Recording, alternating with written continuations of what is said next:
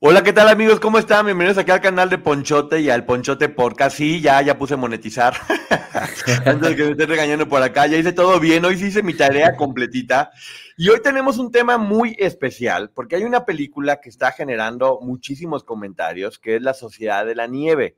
Pero hay muchas cosas atrás de la sociedad de la nieve, muchas cosas que no se han dicho, muchas cosas que no se han contado, muchos datos, inclusive escalofriantes también, que nos van a sacar mucho de onda. Y para eso tenemos la presencia de mi amigo Germán Girotti. ¿Cómo estás? Hola amigo, muy bien. Hola a todos. Un gusto estar aquí como siempre y muy este, emocionado porque cuando me puse a investigar sobre el tema, yo tenía información, conocimiento que yo creo que la mayoría de la gente debe tener, pero cuando uno va investigando y aprendiendo bien los detalles, es, es muy fuerte todo. Pero mira, amigo, ¿qué crees que hay antes de empezar? Esto. Este es el canal de Ponchote, dale like a este video. Este es el canal de Ponchote, suscríbanse, no sean culés. Suscríbete y dale me gusta.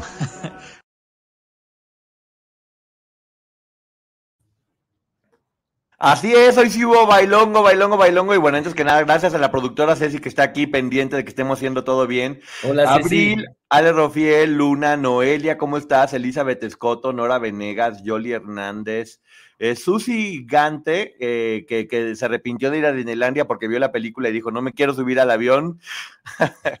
Fanny, Tita Villa, Milenka Vargas, Tashi, ¿qué tal? ¿Cómo estás? Qué gusto verte por acá. Claudia García, soy Laura Flores, qué gusto que seas Laura Flores. Me da mucho gusto. Y a todas las personas que están por acá, ya saben que nomás eh, festejamos a las 10 primeras personas que, que están, pero bueno, mira, aquí con el gusto antes que nada de haber bailado, para que se sienta el ambiente a gusto y estar padre. Pero bueno, vamos a ver varias cosas por parte, un poquito un contexto para la gente que no sepa mucho de esto. Se trata de un accidente que pasó de un equipo de rugby donde había gente uruguayos, un equipo de rugby uruguayo que iban a ir a competir contra Chile, toman un avión y ese avión de repente tiene un accidente y cae en las montañas. Lo que parecía que ya no iban a volver a vivir, descubren que después de muchos días, 71 días creo, eh, lograron sobrevivir, pero ¿cómo fue que pasó todo esto? Es un poquito el contexto, porque es lo que estamos por encimita, pero yo sé que mi amigo Germán hizo muchísimo su tarea y tiene aquí como la información más detallada paso por paso. Si ahí voy teniendo información también con qué complementar, te la voy diciendo, ¿te parece? Claro que sí, amigo. ¿Qué te parece si hacemos una introducción eh, como la que hiciste tú, un poquito más amplia, eh, comentando todo lo que sucedió y después nos vamos paso ah. por paso analizando cada momento? Me late, me late, me late. El accidente de vuelo 571 de la Fuerza Aérea Uruguaya ocurrió el viernes 13 de octubre, viernes 13 de octubre, ya sabía, ya sabía, esa fecha está fea. Sí, que después al final este, tenemos entre los datos curiosos eh, esto que tanto le gustaba a Tesla de, la, de los números. Hay muchos datos curiosos alrededor del número 13 que ya luego al final hablaremos. Pues mira, 1972. Eh, fue un vuelo charter que el día anterior había partido en Montevideo, Uruguay, con destino a Santiago de Chile. Se estrelló en la cordillera de los Andes. El accidente aéreo y la supervivencia posterior se conocieron como la tragedia de los Andes y el milagro de los Andes, respectivamente. Mientras el avión cruzaba los Andes, las nubes cubrían las montañas, los pilotos creyeron erróneamente que la aeronave había sobrevolado Curicó, Chile, donde viraría al norte para iniciar su descenso al aeropuerto de los Cerrillos de la capital chilena. No se dieron cuenta que las lecturas de los instrumentos indicaban que todavía estaba a 60 o 70 kilómetros de Curicó. El avión comenzó a descender antes de tiempo mientras aún sobrevolaba los Andes, impactando con el filo de una montaña. Ambas alas y la sección de la cola se desprendieron del fuselaje. El resto del fuselaje se deslizó por la montaña a una velocidad aproximada de 350 kilómetros por hora. Descendió unos 725 metros y se estrelló contra el hielo y la nieve del Valle de las Lágrimas. Qué nombre el valle, ¿no? Sí. Oye, por cierto, aquí dice Carla, es, el avión era Fairchild 571 Fuerza Aérea Uruguay, alias el trino de plomo por su falta de potencia para ascender rápido y además también porque era mucho más barato que otro tipo de, de vuelos. Lo consiguieron barato y por eso lo utilizaron. Pero bueno, a ver, síguele, amigo. Sí, no, bueno, y, y el piloto principal, digamos, tenía muchísima experiencia pero justamente su aprendiz era el que estaba eh, piloteando el, avión y pues se confiaron, se confiaron porque justamente fallaron este, las máquinas, eh, la altitud y, bueno, ese fue el problema además de, de, la potencia del avión, pero digamos que el piloto principal tenía experiencia en ese avión. Fíjate, e, e, e, era el equipo que iba a ir a Chile, pero por cierto, sobraban 10 asientos. Y dijeron, ¿sabes qué? Pues bueno, podemos invitar a familiares o amigos para que puedan ocupar estos 10 asientos que quedan libres completamente gratis. No sabes qué invitación tan fuerte, porque muchas de las personas eh, que eran invitados, pues lamentablemente perdieron la, vida entre esos 10 asientos que, estaban extra. Pero para ir un poquito con el relato que tú vas, eh, uno de los sobrevivientes platica que de repente sentía como un ataque de ansiedad porque decía algo está raro, algo no me está gustando y fue con, fue a la cabina y se dio cuenta que estaban tomando mate, que estaban tomando mate el piloto y el copiloto, bien a gusto, ellos bien, bien, bien, bien platicadores, le dice, oigan, ¿cómo están tomando mate? No te preocupes, aquí hay un piloto automático, todo va a estar bien, ¿cómo eres escandaloso?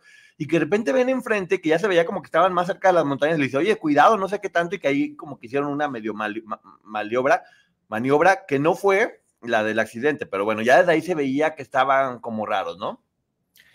Eh, bueno, para los uruguayos y los argentinos es normal tomar mate en cualquier lado, a cualquier hora, eh, y no por eso creo que, hayan cometido el accidente, eh, porque sabemos también que los aviones tienen como de repente piloto automático y todas estas cosas. pero bueno, tal vez sí estaban un poco distraídos o confiados, más que nada, yo creo. Así es. También muchas veces he hablado de que únicamente, que aquí lo está diciendo Ceci porque está todo el mundo muy aplicado, que fue únicamente un viaje y no, tuvieron una escala de una noche en Mendoza, Argentina, que aquí lo está diciendo Ceci, y platica Carla eh, que lo malo es la regla del avión militar, no puede estar más de 24 horas en Argentina, así que se iban a Chile o regresaban a, Uruguay.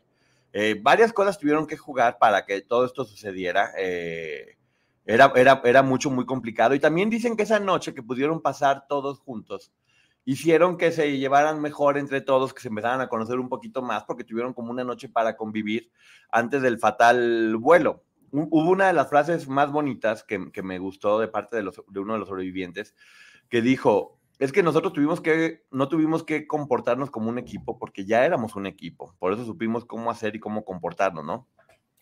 Sí, bueno, pero como tú también dijiste, eh, también no solamente había integrantes del equipo de rugby, sino que había otro tipo de personas, eh, civiles, familiares, eh, y había algunas personas que no se conocían entre sí, pero igualmente a, partir de, esta, de este accidente, pues se unieron todos este, y generaron algunos este, amistades para siempre o amistades en, la cima de la montaña que pues que algunos este, fallecieron luego más adelante en el transcurso de los días. Oye, pero no era como esos vuelos que dices, ah, tiene, tiene dos paradas y ya sabíamos. No, el, avión tuvo problemas técnicos.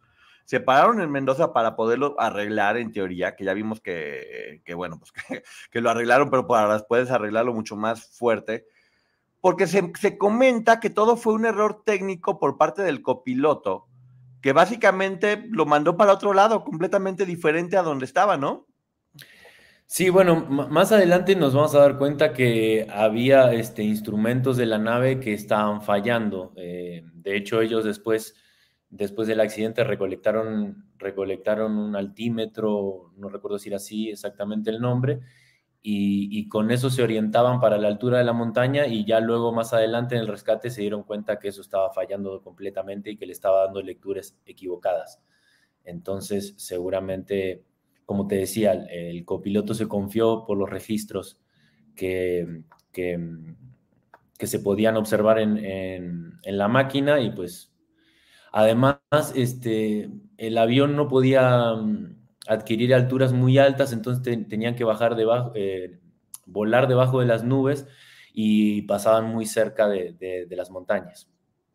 Algo que sí comentan es que como todos los accidentes fue como muy rápido, que de hecho cuando hubo como dos bajones de despresurización, todos estaban bromeando y jugando, finalmente todos tenían entre 20, 21, 22 años, la gran mayoría, estaban jugando y que fue uno, dos bajones y después de repente nomás era ver cómo el ala se chocó con la montaña y se desprendía Y, ahorita vamos a platicar de muchos detalles que yo sé que ya, que ya quieres platicar sobre, sobre los sobrevivientes y las historias de cada uno de ellos que son muy, muy diferentes. Pero lo que sí sucedió fue que curiosamente el piloto murió eh, instantáneamente y el copiloto, que fue el que tuvo la culpa, mira, como un tipo para purgar sus penas o no sé, eh, terminó muy mal. Cuando fue el accidente que quedó atrapado, no podía salir y él pedía que le quitaran la vida. Los chavos no fueron capaces de quitarle la vida y le daban únicamente hielo, como un poquito de agua para quitarle la, sed y tardó un día en, en morir. Lo único que sí, que él les echó mentiras y les dijo que estaban en Chile, en un lugar cerca de Chile, y, todo era mentira. El compadre no tenía ni idea de dónde estaban, igual les estaban dando mala información, que igual les ayudó más adelantito, ¿no? No, yo creo que les jugó en contra, amigo, porque eh, el, copiloto les dijo, como tú dijiste, que estaban ya eh, en etapa de, de, aterrizaje, que estaban más del lado de Chile, en Curicó, y y no era así. En realidad estaban a un kilómetro de la frontera con, Argentina y a 89 kilómetros de Chile. Sí, lo que ellos explican es que a lo mejor si hubieran sabido eh, cómo estaba todo mucho más. Bueno, estaban más cerca de Argentina, de hecho, ¿verdad?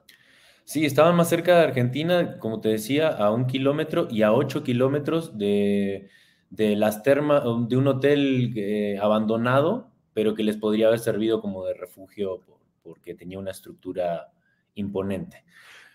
Dicen ellos, perdón, que esto también es como ley de vida, que hicieron algo imposible porque nadie les dijo que era imposible. Muchas veces cuando te dicen esto es imposible de hacer, pues bueno, uno ya se la cree y no lo hace. Y ellos, como dicen, pues como nadie nos dijo que lo que estábamos haciendo era imposible, pues simplemente lo hicimos y ya, ¿no? Sí, realmente el, trayecto que decidieron realizar fue el más difícil. Ya más adelante vamos a ver porque fueron por varias cosas. Eh, pero, pero es muy loco la, ironía en la vida. La verdad, ellos estaban muy desorientados, como te digo, estaban muy confiados por lo, por lo que les había dicho el copiloto, entonces partían sobre eso. Y porque después también hay, hay muchas eh, teorías lógicas que en realidad en vez de subir tenían que haber descendido, siguiendo el transcurso del agua o del río. Este, pero bueno, o sea, es muy fácil ver las cosas a la distancia y decir, ah, yo hubiera hecho, claro, ¿no? Pero bueno, continúo con el, con el resumen rápidamente Y, continuamos con los detalles. Okay. Después del, del, accidente, las autoridades comenzaron inmediatamente la búsqueda del avión y sobrevolaron el lugar del accidente varias veces durante los días siguientes, pero no lograron divisar el fuselaje blanco porque se confundía con la nieve. El 21 de octubre, los esfuerzos de búsqueda se cancelaron. La aeronave transportaba cinco tripulantes y 40 pasajeros, incluidos 19 miembros del equipo de rugby All Christian Club, junto a algunos familiares, simpatizantes y amigos. Tres miembros de la tripulación y 10 pasajeros murieron por el impacto y cuatro personas fallecieron durante la primera noche debido a las bajas temperaturas y a sus graves heridas. En las semanas posteriores fallecieron 12 más, entre ellas 8 por una avalancha de nieve. Los 16 sobrevivientes sufrieron penurias extremas como la congelación, la sed y el hambre que los llevaron a recurrir a la antropofagia. Cuando el clima mejoró con la proximidad del verano austral, el 12 de diciembre, Nando Parrado y Roberto Canesa escalaron sin equipo un pico montañoso de 4.650 metros sobre el nivel del mar y descendieron hacia, hacia Chile, donde se encontraron con el arriero Sergio Catalán, que posibilitó su rescate el 21 de diciembre tras recorrer unos 60 kilómetros. El 23 de diciembre de 1972, 72 días después del accidente, se rescataron a los últimos sobrevivientes que habían quedado en el fuselaje. Bueno, eso es lo que se está diciendo. Vamos, ahora sí que, como quien dice, ya contamos la historia oficial o lo que todo el mundo sabe o dice. Pero aquí precisamente estamos para platicar lo que mucha gente no se atrevía a decir o muchos detalles que la verdad que dejan uno como, con escalofríos, ¿no? Sobre todo los detalles de muchas cosas que está muy, que está muy fuerte. Eh, esta película que está teniendo mucho éxito eh, se basó en un libro del 2008 de Pablo Bierti, eh, que fue compañero de, varios de los, de los chicos y tenía la historia. Y Bayona, ¿conoce el trabajo de Bayona, del director? sí, algo, algo tengo referente a eso. Em, bueno, es, es el director de la película Lo Imposible, esta catástrofe donde el protagonista es Edward McGregor, no recuerdo el nombre de... Edward McGregor y, y, Naomi Watts, creo, del, del, tsunami, que llega y de repente córrele, igualito, de repente una... No, qué película. Además, él tiene el poder de poder, este transmitirnos como si nosotros estuviéramos ubicados en el lugar, o sea, con el juego de cámaras, con los tiros, eh, con la ayuda de, del CGI y, con, y con otro tipo de tomas, o sea, logra que nosotros eh, estemos ahí dentro. Lo que yo tengo entendido es que cuando él leyó ese libro que tú te refieres, amigo, él quedó totalmente atrapado por la historia y, se encargó de conseguir los derechos y estuvo muchos años luchando desde esa época, 2008-2009, por poder sacar el proyecto adelante, pero ninguna de las grandes compañías pues le daban el ok ni querían invertir ese tipo de presupuesto en un largometraje con actores latinoamericanos. Em, finalmente Netflix fue el que le dio la oportunidad este, y le dijo, pues haz lo que quieras. 70 eh, milloncitos le dio para hacer la película. 60 millones de euros. Ajá.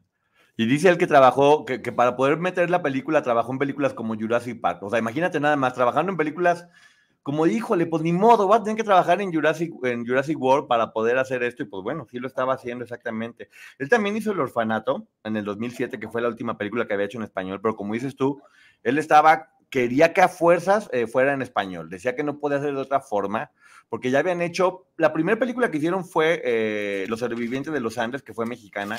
Yo la había visto esa y me acuerdo que me impactó muchísimo Los sobrevivientes de los Andes. Y después hicieron la de Viven con, con, con Ethan Hawke, que de hecho esa película le pusieron muchas escenas que ni siquiera tenían que ver al caso para ponerle más acción y hacerla más divertida y más entretenida. Y eso ocasionó problemas entre varios de ellos, de los sobrevivientes reales, porque uno la estaban apoyando y otros estaban completamente en contra. Ya después vamos a platicar un poquito más de detalles. Eh, la primera fue en el 76, fíjate, cuatro años apenas de, haberse hecho. Y ahora es esta película que él, se batalló mucho en estarlo ah, haciendo. Fíjate que estos son como datos curiosos, ¿eh? Había uno de ellos, José Luis Iniarte, porque él dijo que quería que todos vieran la película, que estaba muy enfermo uno de los sobrevivientes.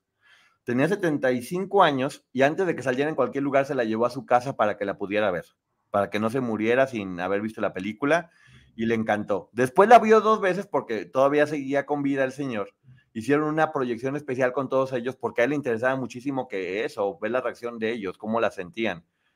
Y la vieron todos, de nueva cuenta se volvieron a reunir después de mucho tiempo, la gran mayoría, y dicen que era como volver a estar ahí. Eh, ya habían fallecido algunos, dos, y que era que hasta frío se estaba sintiendo. ¿Sabías esos datos, amigo? Sí, amigo, que, em, que hasta podían sentir los olores. Eh, según los sobrevivientes, eh, ellos dicen que es, esta película es la que más eh, se acerca a la realidad, sin bien luego más adelante nos vamos a dar cuenta que obviamente se tomaron licencias poéticas como para que tenga una estructura de película, ¿no? O sea, por ejemplo, algún que otro mensaje que dijo uno, en realidad en la película se lo atribuyeron a otro, este, algún que otro momento y el final. Pero acá Bayona lo que hizo fue, juntó 100 horas de entrevistas con todos los, con todos los sobrevivientes y con los familiares cercanos. Buscó también eh, puros desconocidos casi, quería que fueran desconocidos, que quedaron casi todos argentinos o, uruguayos, porque quería que fueran, pues, e, era mucho tiempo de trabajar, se tardaron siete meses en, en, hacerla. Solamente uno de ellos había sido jugador de rugby, curiosamente, Agustín de la Corte, Tintín, que interpretó a Tintín y los puso a convivir con la familia de los sobrevivientes para que pudieran conocerlos un poco más y entendieran. Esa pregunta que hacíamos el otro día, amigo, de por qué crees tú que escoja actores que no tuvieran experiencia. Sí, bueno, eh, debemos recalcar nuevamente que era el trabajo de su vida, el de Bayona. O sea, venía muchísimos años luchando por este proyecto y una vez que le abrieron las puertas, quería que todo saliera perfectamente bien y quería ser muy fiel a la historia real. De hecho, esta es la primera película que utiliza los nombres reales de los actores completo, porque en versiones anteriores eh, cambiaban los nombres. Eh, y además el compromiso, ¿no? Porque todos ellos tuvieron que bajar de peso en la vida real, eh, hasta 30, 35 kilos, con una dieta con doctores, obviamente, a base de pura fruta y atún, según estoy viendo acá.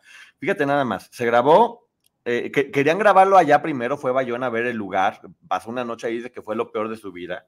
Y se grabó en Sierra Nevada, en España, que era como los Andes chiquitos, y después en algunas partes, obviamente, de, de Uruguay y de Argentina.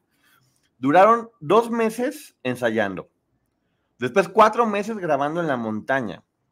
Un mes para que se volvieran a recuperar, porque la grabaron en orden cronológico conforme iba pasando. Un mes para poder descansar. Y después, lo último que grabaron fue el accidente, donde ya cuando ves todos que están echando relajo y eso, pues ya se llevaban bien porque llevaban ocho meses conviviendo entre ellos. ¿Qué te parece? Sí, bueno, los que tengan la posibilidad de ver el documental de 30 minutos, eh, que también está en Netflix sobre la película, es muy interesante todo lo que tú estás hablando porque ahí se, refleja. Y volviendo al tema de por qué algunos directores eh, eligen actores con poca experiencia o directamente actores que no tienen experiencia, eh, Después de ver ese documental lo van a poder entender porque básicamente la premisa era que todos se parecieran en algún rasgo a, la persona real. Después también vamos viendo los procesos de ensayo que tú te refieres y, vamos viendo cómo van ensayando hasta la expresión corporal. Por ejemplo, vemos escenas donde ellos están en los sets este, simulando los movimientos y tienen un maestro al lado que los hace como transitar el ambiente, eh, transitar en los movimientos de su cuerpo, fluir y coordinarse con los demás. Entonces esta persona les empieza a decir, ahora subimos, ahora bajamos, ahora nos vamos de lado y ahí los, los vas viendo cómo van danzando eh, en estas escenas del accidente. Y, bueno, y también el compromiso que te referías tú, muchos hasta convivieron con los familiares de, de personas que fallecieron en el accidente, hasta los hicieron encontrar entrar al cuarto de ellos, este, ver fotos, le contaron anécdotas, convivieron todo el tiempo con ellos. Em, y el compromiso físico, como decías tú también, fue muy, muy, muy grande. Obviamente tenían un, un médico y un entrenador que todo el tiempo los estaban monitoreando y, y bueno, algunos actores bajaron hasta casi 30 kilos. Sí, de hecho también decían que querían contar las historias, obviamente de los que lograron sobrevivir, pero también de muchos de los que murieron, de los cuales poco se habla, y pues bueno, son historias interesantes. Y eligió como protagonista a uno que perdió la vida precisamente, que muy pocas personas se lo esperaban a lo mejor.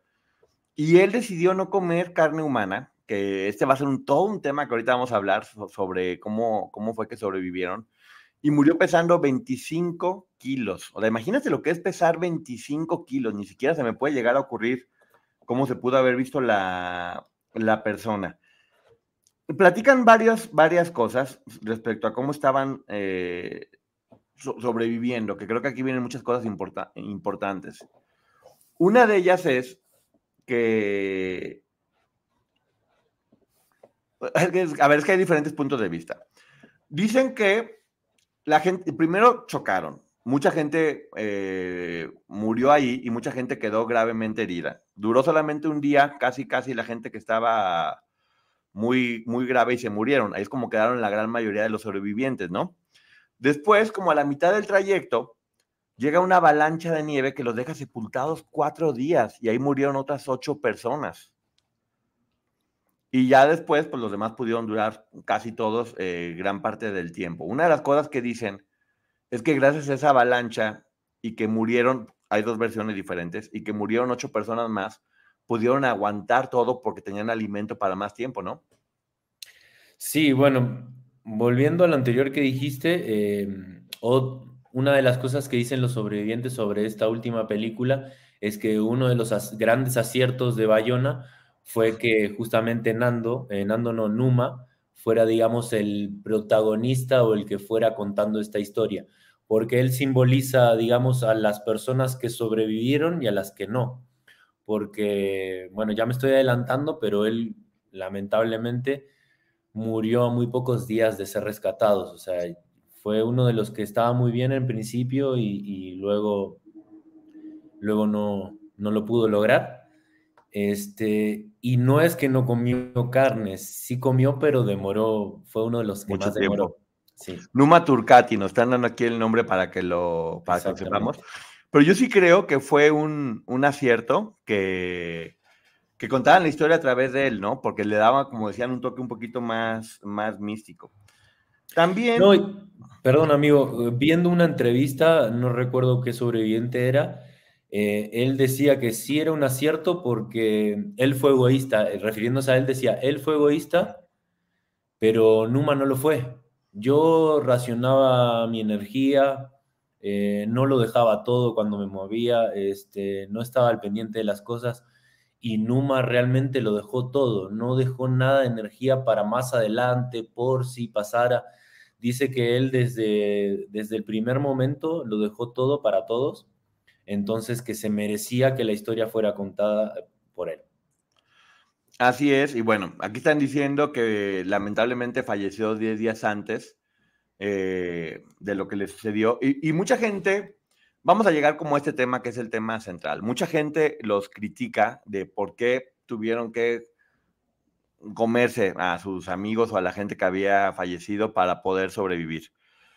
Ellos tenían la esperanza de que fueran a rescatarlos, pero después descubrieron en el radio eh, que ya no iban a ir, hasta después de varios meses. Entonces sabían que la tenían complicada y que tenían que sobrevivir conforme fueran pudiendo. Dicen, yo no sé si tú sabías, amigo, que antes de comerse a los otros cuerpos, habían pensado en comerse inclusive las maletas y que intentaron comerse las maletas, ver cómo lo hacían porque no había nada de comida cercano ahí. ¿Tú sabes cómo fue que finalmente decidieron eh, sobrevivir comiéndose los cuerpos de... Eh, bueno, en, la película, en esta última película, eh, lo cuentan de una manera, yo tengo otra información.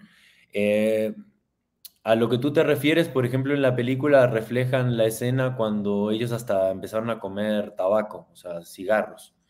Eh, porque, perdón, porque uno de ellos trabajaba en una cigarrera eh, y tenía un montón de cigarros, por eso los veía fumando y sin comer, porque cigarros era lo único que le sobraba. Sí, eh, también intentaron comer este, partes de cuero, como tú decías, de las maletas, y algo que cuentan los sobrevivientes que también comían era pasta dental, que eso sí lo disfrutaban muchísimo, que decían que era como se sentía riquísimo poder comer un poco de pasta, de pasta dental. Em, ¿Ya te quieres seguir hasta, hasta ese lugar, amigo? No, es que mira, la historia de este personaje del que estamos hablando es muy interesante porque Ceci lo está contando. Él cuando iba, es el que cambia de lugar, ¿no? Eh, pues el que cambia de, lugar em, en la película eh, hacen referencia a Numa. Bueno, exactamente, Numa. Cambia de lugar y eso es lo que le ayuda a salvarse, pero aún así queda muy mal cuando, cuando es el accidente, él queda en coma, eh, queda... No, el que dices tú es Nando. Ah, por eso, aquí está diciendo Ceci. Nando. Uno de ellos, para que se den una idea de lo que, cómo cambian las cosas, este personaje Nando que al final vamos a ver cómo termina siendo un superhéroe, eh, tiene el accidente y queda básicamente eh, inconsciente. De hecho, piensan que está muerto y lo llevan a una parte del avión que es la parte más fría que hay. Era la parte donde había más frío y dicen y explican que eso ayudó a que el cerebro se pudiera conservar y se pudiera reponer. Y después de dos días de estar este, completamente en coma, él vuelve a la vida literal, dos días habiendo perdido el conocimiento y es uno de los personajes importantísimos para poderlo salvar a todos, ¿no? Claro que sí, porque él llega hasta el final y es uno de, de las personas que, que se arriesga, digamos, al último viaje. Eh, y también es muy fuerte porque, bueno, pierde a su hermana a, los, a la semana de despertar, que se encontraba muy mal, en muy mal estado, y bueno, y en el accidente también murió su madre. 33 sobrevivieron, pero la primera noche, o sea, cuando recién fue el accidente, 33 sobrevivieron, pero la primera noche 5 murieron.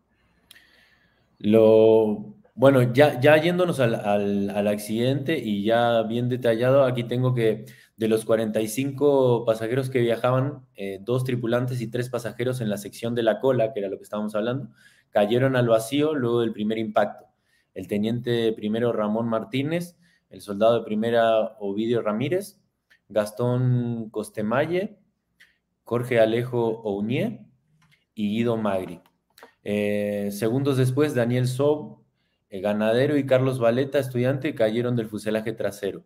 Valeta inicialmente sobrevivió a la caída, pero cayó en la nieve profunda y se asfixió al descender por el glaciar cubierto de nieve. Su cuerpo fue encontrado por los otros pasajeros el 14 de diciembre. Esto era lo que me contabas tú en la tarde, amigo. Así es. Eh, hay una escena que quitaron de la, de la película, que no sé por qué la quitaron, porque es una escena muy fuerte y que sí, yo sí creo que era importante también como un poco darle un tributo a este chico. Cuando se desprende la parte de la cola, eh, ya sabemos que pues, se, piensa que no hubo ningún sobreviviente. Sí hubo un sobreviviente. Hubo un sobreviviente, uno de los chicos, que cuando se dio cuenta que estaba solo y que era el único que, que estaba ahí, intentó buscar la otra parte del avión y caminó y lamentablemente murió buscando la otra parte del avión. Y habían puesto una escena de este chico caminando entre la nieve para poderle rendir un poco de, pues, sí, de, tributo o, o, de homenaje y quitaron la escena, quitaron la escena de baleta, exactamente. Gracias. Mira, nosotros más que nada sabemos que, que, una vez que se acumula tanto material para un largometraje, muchas veces hay que sacrificar eh, pues escenas realmente que valen la pena. Recordemos también que esta película dura dos horas 20 y, yo creo que no solamente esa escena tuvieron que, eliminar o, omitir, sino que varias más.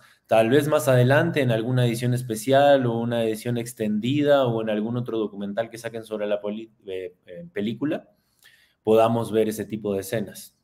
Sí, porque estaban comentando, a ver, aquí, aquí nos están comentando que también el director y productor eh, dijo que no, decidió no ponerla porque mucha gente dice que no lo vio no tenía la certeza de que hubiera ocurrido en realidad y por eso decidió no ponerlo. Digo, creo que finalmente no era un documental, era una película y estaba bien la idea eh, de haberlo puesto, pero bueno, es, es su decisión. Yo cuando quiera hacer mi película, yo la hago. Y algo que a muchos se nos olvida es, número uno, el primero que sale del avión platica que en cuanto da un pie fuera, queda con, con el hielo hasta las rodillas. Tenían que cuidar las horas en las que entraban y en las que salían. Y también pues, tenían tenis, eh, se les congelaban los pies de estar caminando, no podían estar saliendo porque tenían todo en contra. De hecho, ya después estaba viendo que también te puedes quedar ciego estando mucho tiempo en el frío y en la nieve y tuvieron que hacer unos lentes con un material que se encontraron por ahí. Eh, seguramente tú tienes más esa información, ¿no? De cómo sobrevivieron. Sí, este, bueno, lo tengo más adelante, pero eh, justamente lo que, lo que pensaba cuando leía sobre eso es cómo en situaciones límites y también lo digo por estas, estas películas de, o accidentes así, eh, cómo la creatividad sale al frente siempre y, uno tiene que resolver, ¿no? Todo el tiempo con esas cosas. Así es. Eh, por ejemplo, hablando de esto de, sobrevivir, es muy, es muy importante escuchar los testimonios de ellos, que hay varias entrevistas que ahí es cuando te das una idea exactamente de qué fue lo que pasaron. Porque comentan que el primer día que tomaron la decisión de que tenían que comer este, los cuerpos, había dos médicos, uno que había estudiado hasta segundo año de medicina y otro que había estudiado únicamente el primer año, que eran básicamente los que se encargaban, ¿no? Roberto Canesa y Gustavo Servino. Exactamente, eran los que estaban encargando. Y se daban cuenta que si no comían proteína, no había forma de que sobrevivieran. Entonces fue una idea que en un principio a mucha gente le, lo choqueó. Pero una de las cosas que más impresiona es escuchar una entrevista de ellos cuando ya eh, llegan en, en, el aeropuerto, porque también es bueno explicar cuál fue un poco el contexto que le dieron.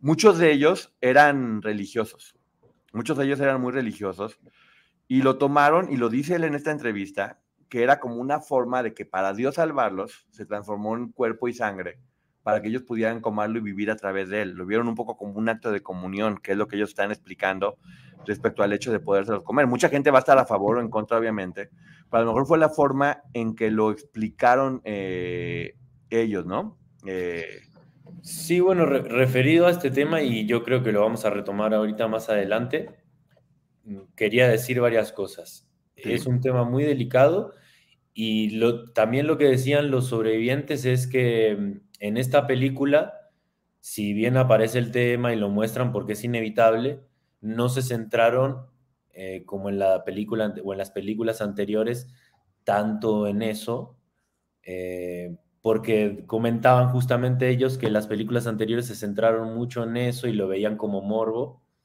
cuando en realidad tendrían que haber mostrado otro tipo de cosas como, es, como las que está mostrando Bayona en esta última película la esperanza, la fe, la unión, eh, la creatividad, eh, además de obviamente tener que comer carne, carne humana. Aquí es donde quiero poner especial énfasis, porque en este canal hablamos mucho de eso, organizaciones coercitivas y demás, y hablamos mucho de la palabra sobrevivir. Aquí nos muestra lo que sucede con estos chicos, que al momento de estar completamente alejados de la sociedad, completamente alejados de, la gente con la, con la que tenían y teniendo que precisamente sobrevivir, tienen que resetearse para poder simplemente hacerlo y cambiar por completo valores, hacer cosas que nunca en tu vida hubieras hecho, porque está seguro que muchos de ellos nunca lo pensaron. No, no era una escuela católica, ellos eran de religión católica, la gran mayoría.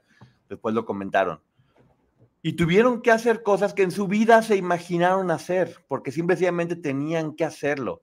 Y de hecho, eh, mucha gente que los que, dice o los juzga que por qué lo hicieron, que era pecado, que los iban a excomulgar. El Papa en ese momento mandó una carta diciendo que lo que hicieron estuvo bien, porque si no hubiera sido suicidio, y eso sí era pecado mortal. Le digo que hay muchas hay muchos eh, formas de verlo, ¿eh? No estamos, no estamos diciendo que cuál es correcta y cuál no, estamos únicamente platicando. Exactamente, ellos pensaron que Dios quería que cuidaran sus vidas y el, y el mismo Papa mandó una carta diciendo, está bien, hicieron lo correcto. No podían dejarse simplemente morir, eso era, eso era quitarse la vida y eso sí es pecado mortal. Ellos, ellos intentaron muchas cosas. También eh, tenemos que recalcar que eran jóvenes, que estaban totalmente desorientados. Para muchos era su primer viaje en avión eh, muchos venían de ciudades con playa, no conocían la nieve, no estaban acostumbrados a transitar en, un ambiente tan, tan frío con temperaturas abajo de los 30 grados. Eh, y esto también me recuerda cuando hablamos del ojo observador y de todas esas cosas, porque yo poniéndome en la situación de ellos, eh, directamente no lo pienso. El tema es cuando estamos en grupo o en comunidad. O sea, muy diferente hubiera sido la situación, hubieran, yo creo que hubieran demorado menos tiempo en hacerlo si hubiese sido un grupo más reducido o si, era, o si estaban solos. El tema era la culpa que sentían todo el tiempo, que, es impresa justamente por, por, la religión y la cultura. Entonces buscaban complicidad. En la película lo muestran como, como muriéndose de hambre y uno empieza a sacar el tema y en el momento que uno saca el tema ya eh, empieza a hablar otro, empieza a hablar otro y ahí se refleja básicamente quién está a favor de hacerlo y quiénes les, se les complica realmente el, solo hecho de pensarlo. Saludos, Fer. Mira quién anda por acá. ¿Quién anda? Fernando Consagra. Dice que no se puede imaginar estar ahí. No, pues ahí imagínate, no, no, no había varias comodidades, pero fíjate, Tomaron una decisión 100% basada en la ciencia y en lo que necesitaban. Por ejemplo, comentan que necesitaban proteína y obviamente se la estaban encontrando en la carne humana. Otros datos que son un poco especiales de decir, porque también para que la gente tenga una idea, sabían que necesitaban otro tipo de minerales para poder sobrevivir. Y era el calcio que conseguían con raspando los huesos, con un poco de polvo de huesos. Y eventualmente tuvieron que comerse las vísceras que tenían fósforo y zinc, que eran importantes, sobre todo estaban congelando. No crean que eran por gusto ni que era un buffet donde estaban queriendo. De hecho, platican que el primer día todo el mundo se resistió y que inmediatamente al segundo día ya todo el mundo estaba inclusive haciendo fila para ver cómo lo estaban haciendo. Y siempre hacían un tipo de ritual de agradecimiento de, antes de hacerlo, porque para ellos sí era tal cual una, una comunión, e-, era, algo poquito más místico o, religioso. Y varios de los que murieron después, inclusive lo comentaban, ¿no, amigo? De, ¿sabes qué? no tengas ningún problema porque yo me estoy regalando para ti. Sí, eso, eso lo hicieron más, más adelante como para quitar la, culpa, porque uno de los temas recurrentes era de que no habían dado el permiso de eh, las personas fallecidas. Entonces eh, empezaron ellos a dar su consentimiento por si, si no podían lograrlo. Eh, también, volviendo muy al principio, el primer intento que tuvieron ellos fue encontraron en una maleta lápiz labial y quisieron en el techo de, que quedó de los restos del avión hacer una señal de SOS, pero no, les alcanzaba el material para hacer las letras eh, tan grandes y, visibles. Además, ellos también demoraron en darse cuenta eh, que, no, se veían a la distancia. Ellos daban por hecho que, que los iban a ver, pero la primera vez que salieron de excursión se dieron cuenta que, a unos pocos metros ya no era visible los restos ni, ninguno de ellos que se habían quedado ahí. Mira, aquí están eh, diciendo, si estudiaban en el Stella Myers, Colegio Católico en Uruguay. El equipo de rugby se llamaba Old Cristiana. Gracias por... Old Christian Club. Old Christian Club, por todo lo que nos están diciendo. Eh, te digo, este es uno de los temas más polémicos y de nueva cuenta nos, nos, nos dice cómo la gente tiene que simplemente eh, sobrevivir. Y, y como todo este tipo de cosas, muchos de ellos platican que hay cosas que ni siquiera van a platicar a otras personas nunca en la vida porque las consideran muy personales y tienen que ver con, con eso, con el, el, el, hecho de haber hecho cosas que nunca pensaron para poder lograrlo. Y llama mucho la atención el respeto que sí tenían para, para, para, los cuerpos, cómo estaban inclusive viendo la forma de hacerlo lo menos posible, solamente lo mínimo para poder sobrevivir. No crean que se estaban dando banquetes ni nada por el, por el estilo. Y lo que dice aquí Ceci, que es muy importante, nunca decían de quién era la comida. O sea, las personas que, hubo solamente dos que se encargaban de, de conseguir el alimento a través de los cuerpos, pero nunca los demás que se los comían no tenían idea de quién era. Salvo hasta el momento de la avalancha, amigo, pero eh, que, que, yo luego voy a, voy a, retomar en detalles. Pero volviendo al tema de la creatividad, porque digamos que el, el tema del canibalismo es, es, central y hay mucho que decir al respecto. También quiero reflejar la creatividad y los momentos de lucidez que tuvieron la primera semana del accidente. Eh, como por ejemplo, quitaron los asientos rotos y los escombros del fuselaje para crear un refugio tosco los 27 sobrevivientes se amontonaron en el fuselaje de 2 metros y medio por 3 metros, usaron equipaje, asientos, nieves para cerrar el extremo posterior del fuselaje, protegerse del frío, usaron su ingenio para improvisar según sus necesidades. Fito Strauch derritió nieve sobre las planchas de metal que obtuvo eh, debajo de los asientos para obtener agua que se acumulaban en botellas de vino. Para evitar la ceguera, que era lo que hablabas tú hace un rato, eh, se improvisó anteojos de sol con los parasoles de la cabina del piloto, alambre y una correa de sostén. Quitaron la funda de los asientos, que estaban hechas de lana, y las usaron para abrigarse. Usaron los cojines de los asientos como raquetas para caminar sobre la nieve. Eh, Marcelo y Marcelo Pérez del Castillo, el capitán del equipo de rugby, asumió el, liderazgo en ese momento. Luego, más adelante, este, en la avalancha, pues falleció. Exactamente, no es canibalismo, es antropofag antropofagia. Eh, pero bueno, para que la gente lo pueda entender un poquito, un, un, un, poquito más, pero gracias, gracias por corregirnos, porque siempre ya saben que esto es una platiquita en, entre todos para poder llegar a la información más, más importante. Eh, otra de las cosas que también estaban platicando acá, que es, que es, muy, que es muy importante, es el hecho de que en un principio se comían a los que no conocían, ahora sí que a los invitados.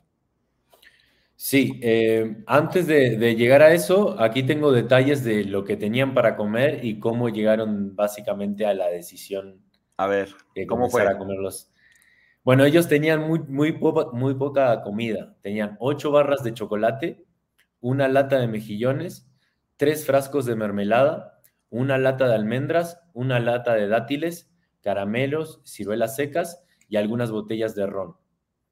Eh, durante los días eh, posteriores al accidente, eh, racionaron la comida en cantidades muy pequeñas, porque recordemos que todavía eran más de 20 personas.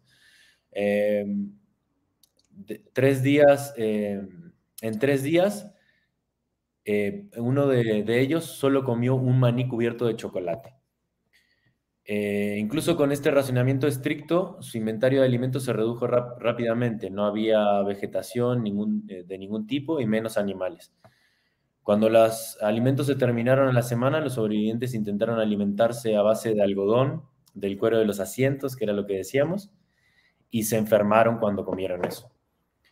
Pues sí. Cuando se enteraron que la búsqueda había sido cancelada al décimo día después del accidente y ante la posibilidad de morir de hambre, pues acordaron eh, que en caso de morir los demás podían consumir sus propios cuerpos para sobrevivir eh, y sin otra alternativa los sobrevivientes comieron la carne de los cuerpos de sus amigos muertos. Eh, dice Ceci que el primero hubiera sido el piloto, pero dice Carla que no, que Servino dice que el piloto no fue el primero. Otra cosa que respetaban mucho, lo cual después, después generaba mucho conflicto porque dicen que, era, que esto lo hacen personas que acostumbran comer, consumir carne humana, es el hecho de que no se comían ni la cara, ni las manos, ni los pies, ¿no? Sí, y bueno, y, y, volviendo a Nando Parrado, que fue el que al principio estuvo tres días inconsciente y luego luego fue una, una de las personas eh, importantes para el rescate. Recordemos que él perdió a su madre y a su hermana. Entonces él se encargó de llevar esos dos cuerpos a un lugar diferente para que no los comieran. Así es. eh, dos cambiaron de asiento. Otra de las cosas también que llama muchísimo la atención es que dicen que cuando después lo revisaron tuvieron un montón de accidentes, ¿no, amigo? Mu- muchos tuvieron todo el tiempo con huesos rotos, con problemas este, digestivos, con cicatrices que no, que no estaban cerrando, que pudieron afortunadamente muchos sobrevivir cuando encontraron la cola del avión, ¿no? Sí, eh, en la cola del avión encontraron, bueno, varias cosas importantes, como la batería de la radio, encontraron también este, un poco de comida eh, y también encontraron eh, un material eh, que recubría unos motores que es- les sirvió de aislante para su última expedición. Volvi- volviendo al tema anterior que hablabas tú, eh, que estábamos hablando de- del consumo de carne humana, eh, refiriéndote- refiriéndome también a lo que tú platicabas hace un rato, al principio solo comían la piel, el músculo y, y la grasa, pero luego más adelante ya empezaron a comer este, órganos y, y- y las vísceras eh, también. Para conseguir fósforo y hierro, ¿no? Exactamente. Y bueno, algunos tenían, como la mayoría eran católicos, católicos, algunos temían como la condena eterna y algunos lo racionalizaron como, eh, como el equivalente a la Eucaristía, que era lo que decías tú, y otros lo justificaron según el versículo bíblico de Juan 13, 15, 13, que dice, nadie tiene mayor amor que este, que ponga su vida por sus amigos. Que eso también fue una frase primordial en una escena en la película. Eh, y bueno, es, es muy fuerte. Creo que en la película que decía, no hay algo más valeroso o algo más hermoso que dar la vida por tus, que dar la vida por un amigo o dar la vida por tus amigos. Así es, aprendieron en la escuela que en el pasado se comían la piel, pero en ese tiempo la piel estaba tratada con químicos y por eso no se pudieron comer eso de, la, de las maletas. Es que sí hay muchas cosas que no se sabe. Cuando baja también, eh, el único momento que se ve en la película que están todos divertidos, que están ya conviviendo, que están un poquito tranquilos, es cuando llega esta tormenta de, nieve y platican que únicamente quedaban 60 centímetros de oxígeno, que no sabían cuánto hielo podía haber arriba y que únicamente podían respirar a través de un tubo que fue el quien llegó hasta, hasta donde les podía llegar oxígeno para todos, ¿no? Sí, bueno, en, en la película lo representan muy bien. Eh, según lo que investigué, hay algunas licencias que se toman. Eh, pero sí, básicamente, bueno, lo, lo refleja Bayona de una manera muy, muy, pese al accidente y a la situación muy poética, porque refleja lo- los contrastes. En la película, por ejemplo, podemos ver cómo ellos están pasando un, un momento ameno, este, tratando de contar historias, contar chistes, pasear, hacer pa- paseadas, como decimos los argentinos o los, o los uruguayos, que son como, como versos gauchescos de- del campo donde se rima. Eh, y en este momento de risas, de, aplausos, de unión, viene esta avalancha y cambia el ambiente completamente. Eh, Sí platicamos cómo se filmó, ¿eh, Pilar? Eh, porque mucha gente llegó tarde y no se dio cuenta que en un principio hablamos mucho de cómo se, de cómo se filmó y cosas más técnicas hay en otros videos que aquí nos vamos a centrar un poco más como en el lado humano, Sí, sí. ¿no? Igual yo, yo también hacia el final de- del resumen o de la reseña, digamos, tengo, tengo como algunos datillos curiosos y, y algunos datos más sobre, sobre esta película, sobre el director, sobre este, lo difer- los diferentes escenarios donde se rodó la película y, y cómo fueron el tema de los efectos especiales y, y bueno, la, fo- la fotografía y la realización en general. Sí, aquí también hay varias cosas que mucha gente no se dio cuenta que tres de ellos hicieron cameos en la película, eh, que ahorita les vamos a platicar en dónde fueron y demás, todo tipo de cosas más eh, curiosas. Fueron realmente dos avalanchas y la segunda fue peor que la primera, están diciendo aquí Beth Harper, que mira, se lo sabe, pero todo completamente bien. Me imagino, la- Sí, perdón, es- dice, dice es que- Choncha, me imagino la esperación, mi abuelita cuenta que en la Revolución Mexicana fue el hambre que la gente se comía la suela de los zapatos, imagínate el hambre. Es que sí, o sea, nada más pónganse o traten de ponerse unos segundos, unos minutos en su situación y yo la verdad no lo dudo, o sea, lo único que me haría dudar, vuelvo a lo mismo, es este conocimiento de la cultura o las creencias o, la religión, porque el dolor que debían sentir por el hambre, la necesidad, o sea, ya no, no podían pensar bien, no podían ver bien, o sea, es algo que, te, que el cuerpo también se está comiendo solito, ¿no? Sobrevivencia, te digo, muchas veces lo platicamos acá en, en otros casos en el, en el, que platicamos mucho del, del clan Andrade, que se le juzga mucho a las personas por hacer lo que tienen que hacer para sobrevivir.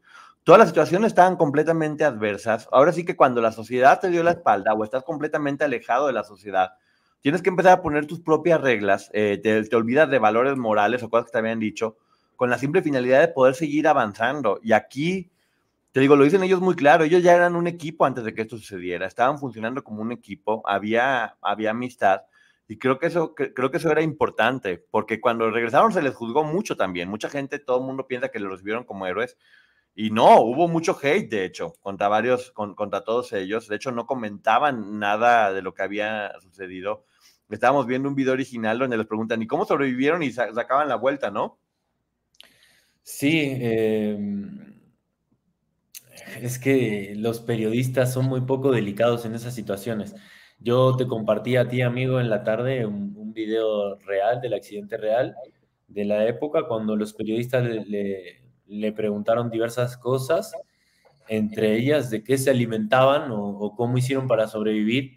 Y bueno, en el momento, pues Roberto, si no me equivoco, pues empezó a, a dudar en contestar, no sabía si contestar o no, y ya se puede escuchar con una voz más baja que el mismo periodista le dice, si no quieres contestar o si quieres emitir esta pregunta, pues hazlo, no, no, no, no es que tienes que contestar a, la fuerza. Y bueno, y, lo llevó y medio que lo disimuló y dio a entender que había muy poca comida este, y que la priorizaron para los que hacían las expediciones o los que estaban mejor físicamente y tenían que adentrarse en la nieve. Eh, Katy Godoy, obviamente no son situaciones parecidas, son situaciones completamente diferentes, pero se entiende lo que la gente hace con, tal de sobrevivir, que mucha gente, muchos de nosotros de repente juzgamos desde la comodidad de que no estamos en, esos límites, de, que, de tener que hacer cosas que jamás te imaginaste, porque simplemente tu cuerpo te lo está exigiendo, como comerse una suela o como comerse a las personas o como hacer otro tipo de, cosas mucho, muy complicadas para, para poder eh, lograrlo. Eh, el, trabajo en equipo decían ellos que, eh, ellos que era muy importante, que de repente tenían problemas y discusiones, pero que inmediatamente sabían que estaban ligados todos con todos y que el hecho de que una persona eh, estuviera mal significaba que todos iban a estar mal, por lo tanto no les quedaba de otra más que estarse sosteniendo unos con otros para poder todos juntos salir adelante, se volvieron una sola persona, ¿no? Sí, y también recordemos o, recalquemos que estaban en medio de la nieve a menos de 30 grados donde no crecen ni siquiera una planta, nada. O sea, no es que estaban en una zona diferente donde tal vez podían adquirir otro tipo de opciones o, de alimento. Era el último, digamos que no, no tenían otras opciones. Además, no sé, imagínense, uno está dos, tres días sin comer y, no puede, imagínense ellos que llevaban ya ocho o diez días sin comer, además estaban en este frío, que es que el cuerpo obviamente se sabe que consume más calorías y es necesario tener eh, un poco de grasa para poder tener un aislante natural y cada vez iban perdiendo e, esa capa de grasa que tenían en los cuerpos porque iban bajando muy rápidamente de peso. Entonces el dolor era más fuerte, el frío era más fuerte, la necesidad era muy aguda y, necesitaban de algún lado energía. Por eso yo digo que en la situación de ellos, sin la cultura y sin nada de eso, yo, yo no lo hubiera dudado tanto. Eh, Mira qué bonito lo que dice María Angélica Rodríguez, que en una entrevista a Roberto Canesa dijo que él cuando da su testimonio se ha dado cuenta que todos tenemos o hemos tenido una cordillera, que creo que es un bonito ejemplo, porque de repente sí, uno puede pasar por momentos complicados en la vida, una depresión, el fallecimiento de un ser querido, una situación médica, y eso te reta, ¿no? Y te obliga a hacer cosas que a lo mejor nunca pensaste hacer. A veces es como sacarte de tu zona de confort o es un gran aprendizaje? Porque todos, imagínate la lección que les dejó a todos ellos de por vida. Sí, bueno, ese es un tema muy amplio y muy interesante, muy lindo. mm, que, que yo creo que también va a surgir em, cuando terminemos de hablar varias cosas de esas. Eso que te refieres tú, también tuve la posibilidad de ver la entrevista y también se me hizo una frase muy, muy, muy bonita, no solamente por la lucha de esta frontera interna, llamémosla así, sino tal vez esta,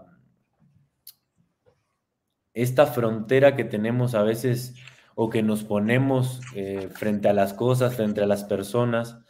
Eh, ellos directamente tuvieron que romper esa frontera, esa barrera. Por ejemplo, había relatos donde, donde contaban ellos que, dormían abrazados, tomados de la mano, algunos masajeando los pies del otro, otros eh, tirándole el aliento caliente al otro para darle calor. Era una unión muy grande y una lucha y una empatía porque el otro permaneciera con vida. Y, y bueno, y ahí no había, no había montaña, no había frontera, y eh, nosotros de este lado siempre las tenemos presentes y ponemos trabas, ponemos fronteras, ponemos límites, y, es muy lindo verlo de esa manera. De hecho, muchos de los sobrevivientes también hoy en día se encargan de dar pláticas motivacionales eh, y, y indagan mucho sobre esos temas. Entonces, inevitablemente fue un gran aprendizaje para ellos y fue el volver a vivir. Sí, la, escucharlos a todos ellos y las pláticas que dan después son, muy, son muy alentadoras, pero también hubo mucho hate y, hubo un personaje que se llama Claudio Lucero Martínez, que él participó en el rescate, que el rescate, por cierto, fue en dos partes. O sea, no fue. Ahorita vamos a platicar toda la parte del rescate que es muy, muy interesante él mencionaba que por qué se tardaron tanto tiempo en, caminar, eh, por qué se tardaron tanto tiempo en ir si finalmente ya estaban muriendo. Y dice él, bueno, es que en realidad sí cayeron en octubre, pero octubre para, allá en Sudamérica es, es primavera, no estaba haciendo tanto frío. Eh, ¿Por qué se esperaron tanto tiempo hasta el verano? Yo más bien diría, ¿por qué lo dejaron de buscar si era primavera? ¿Por qué el gobierno dejó de buscarlos en ese momento? Porque fueron cuatro días y, ah, ya no están, nos esperamos dos meses a a salvar los, los cuerpos, híjole, eso se me hace que sí debería, es una deuda pendiente, ¿no? Que tenía el gobierno con, con ellos y con las familias de ellos, ¿no? Eh, bueno, referente a eso, yo me, aquí lo tengo. Las duras condiciones dieron a los buscadores pocas esperanzas de encontrar a alguien con vida, por lo que la búsqueda se canceló a los ocho días del accidente. El 21 de octubre, después de buscar un total de 142 horas y 30 minutos, los buscadores concluyeron que no había esperanzas de supervivencia y dieron por finalizada la búsqueda. Decidieron esperar el verano para recuperar los cuerpos de los fallecidos cuando la nieve se derritiera. Eh, Mira. Yo creo que eso, porque, a ver, si bien es verdad lo que acabas de decir tú, también se comenta que justamente en esa época había, hubo una nevada muy grande a pesar de la, de la época este, y se retrasó un poco el deshielo y había eh, nieve en demasía. Eh, recordemos que estamos hablando de 3.650 metros sobre el nivel del mar. Se fue el audio, amigo, no te escucho. No sé si... si ya, ya, ya está. Estaban platicando que entre ellos golpearse era un acto de amor eh, y pelearse porque era una forma de hacer que la sangre siguiera en el cuerpo y pues bueno, con la poquita energía, energía que tenían, darse un golpe ya era, pues te regalo un poco de mi energía para que tu cuerpo siga funcionando, ¿no? Sí, te digo, o sea, había muchísima, muchísima hermandad ah, y a pesar de que algunos ni siquiera tenían tanta relación o no, o no se conocían. Eh, no sé si quieras seguir por la avalancha o ya nos adelantamos. tú, sigue el amigo, tú llevas más un orden. Vámonos en tu orden y ya vamos sumando. ¿Qué te parece? Bueno, antes de eso, de la avalancha, eh, quería mencionar, porque también eh, se refleja en la película, que había un matrimonio, eh, que ellos fueron los últimos en, en consumir carne humana, este, que eran muy religiosos, y algo que no se refleja en la película es que decían que la mujer de ese matrimonio, que ahorita no, no recuerdo el nombre, eh, se encargó de, cuidarlos como si fueran sus hijos y, de hacer que las situaciones tristes fueran un poquito, un poquito más alegres. Volviendo al, tema de la avalancha y... Perdón, ella, murió en la avalancha, ¿no? De hecho. Sí, eh, sí, sí. Eh, Murió, digamos que abrazada a su esposo, pero él quedó sobre ella. Eh, Y en el momento, en el momento que él salió, empezó a gritar que no, que no, que no pisaran ahí, que ahí estaba ella, pero bueno, la, la desesperación hizo que quedara atrapada y ya cuando la pudieron retirar, pues eh, estaba sin vida. Javier y Liliana Metol. Un, exactamente, exactamente. Bueno, eh, como comentabas tú, em, quedaron atrapados más o menos a 60 centímetros, un metro de, nieve, em, y se estaban por quedar sin aire cuando Nando Parrado encontró un perfil de, metal del portaequipajes y lo usó como o lo usó para agujerear el techo del fuselaje para que entrara aire. En la mañana del 31 de octubre cavaron un túnel eh, con considerable dificultad desde la cabina de los pilotos hasta la superficie, solo para toparse con una furiosa tormenta de nieve que no los dejó más remedio que permanecer dentro del fuselaje. Ahí, por ejemplo, podemos hablar de una licencia eh, poética de la película porque en la escena de la película básicamente resumen esta escena de la avalancha y, y si bien ellos tuvieron que permanecer varios días debajo de la nieve y con poco oxígeno, lo que los hace salir es la desesperación de, Numa cuando realmente acuerdan nuevamente tener que comer carne de los cuerpos que estaban dentro de, con ellos.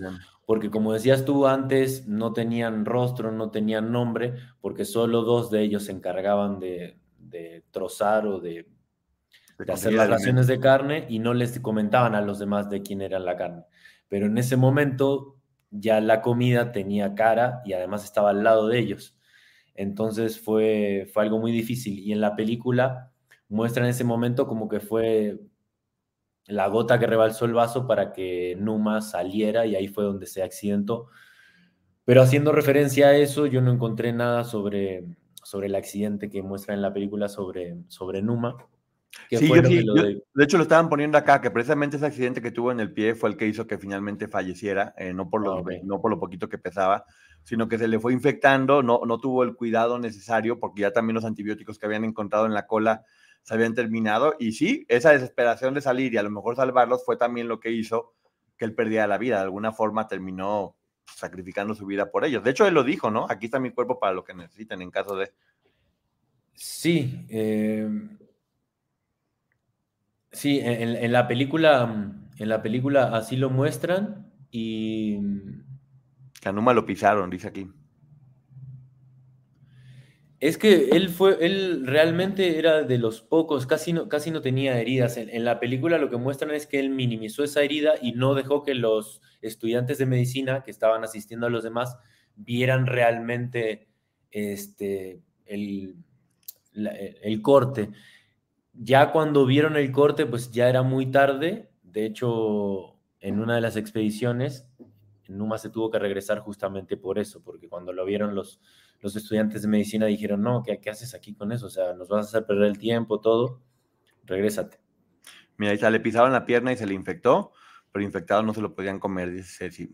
Aquí están complementando exactamente.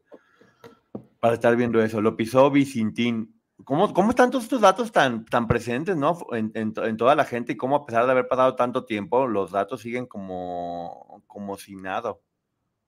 Dice aquí que Claudio Lucero quería reflectores, ser el héroe y tener los titulares, por eso los odió y los odia, dice la licenciada Maggie. ¿Cómo? ¿Quién los odia? Claudio Lucero. Yo no, yo no había escuchado de esto, pero bueno, ahí están los, los comentarios. En una entrevista Canesa dijo que Numa sufrió un esguince y de ahí se le infectó. Según doctor, si es posible. Ay, Dios, no me digas eso porque yo llevo meses con un esguince. ya me voy a cuidar.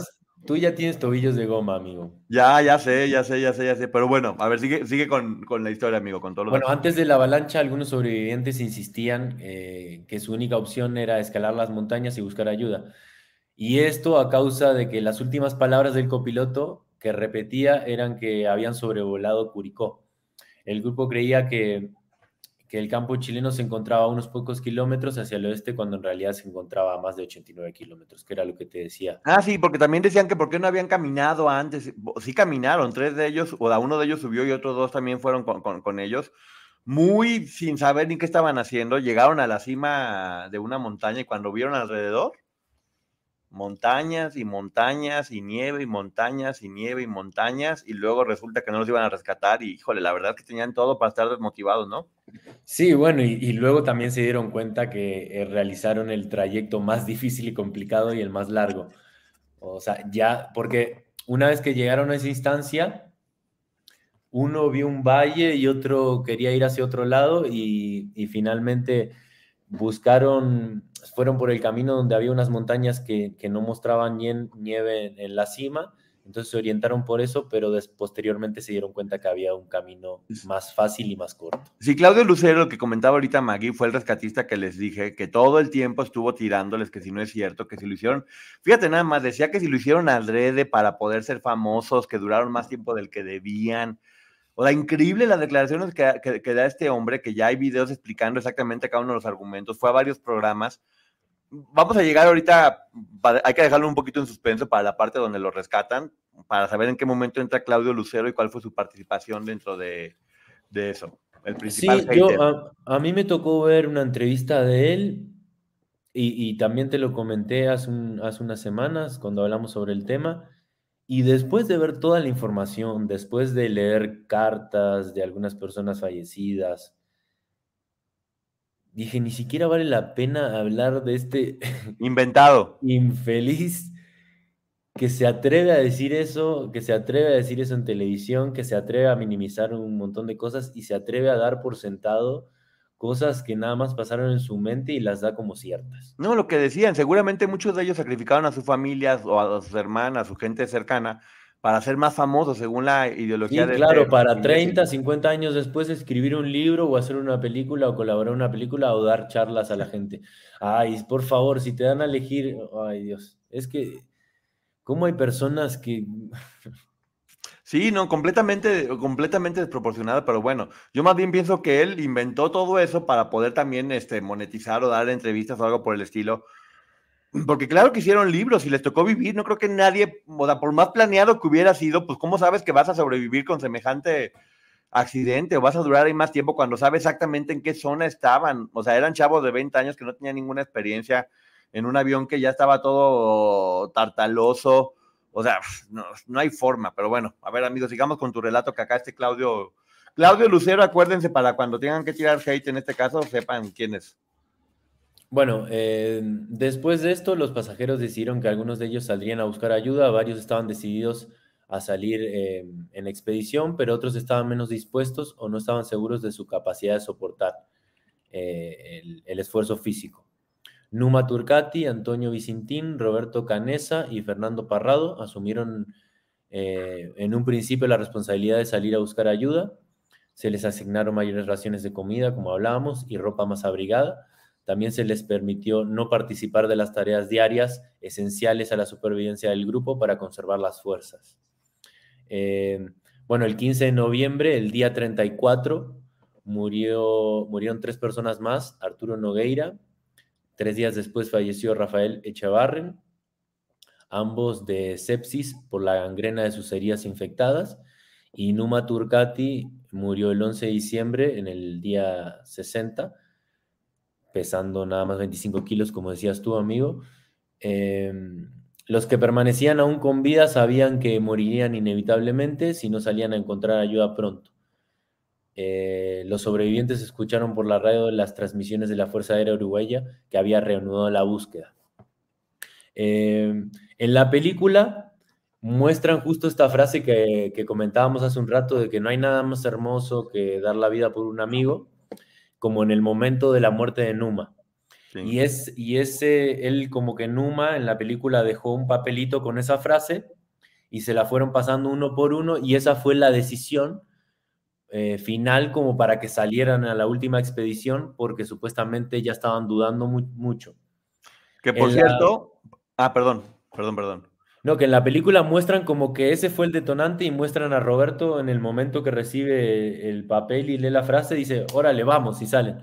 Pero aquí, eh, en la información que recolecté yo, eh, no pasó así, esa frase no fue en ese momento, y la verdad que dudaron muchísimo en salir, tenían, tenían muchísimas dudas porque, te digo, ya se sentían muy mal.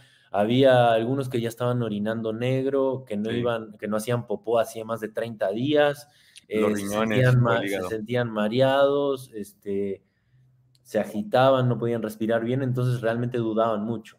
No fue, eh, no fue esa la decisión así tan fácil. Antes de este viaje, el, el odioso este de Lucero decía que por qué no quemaron una llanta para hacer señales de humo cuando pasaban.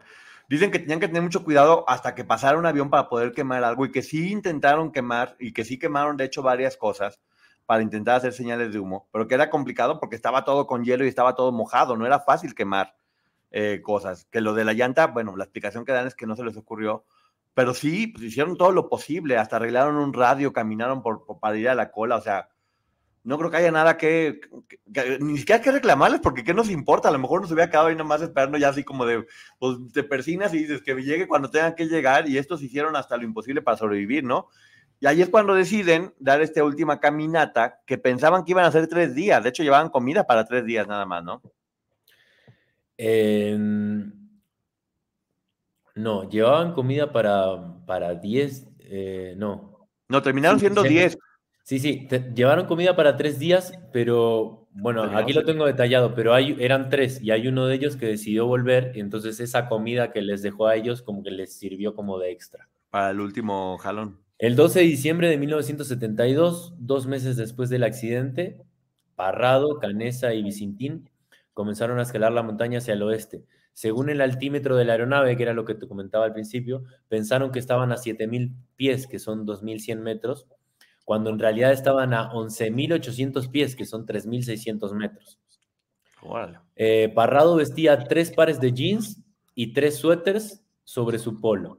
Llevaba cuatro pares de calcetines envueltos en una bolsa de plástico.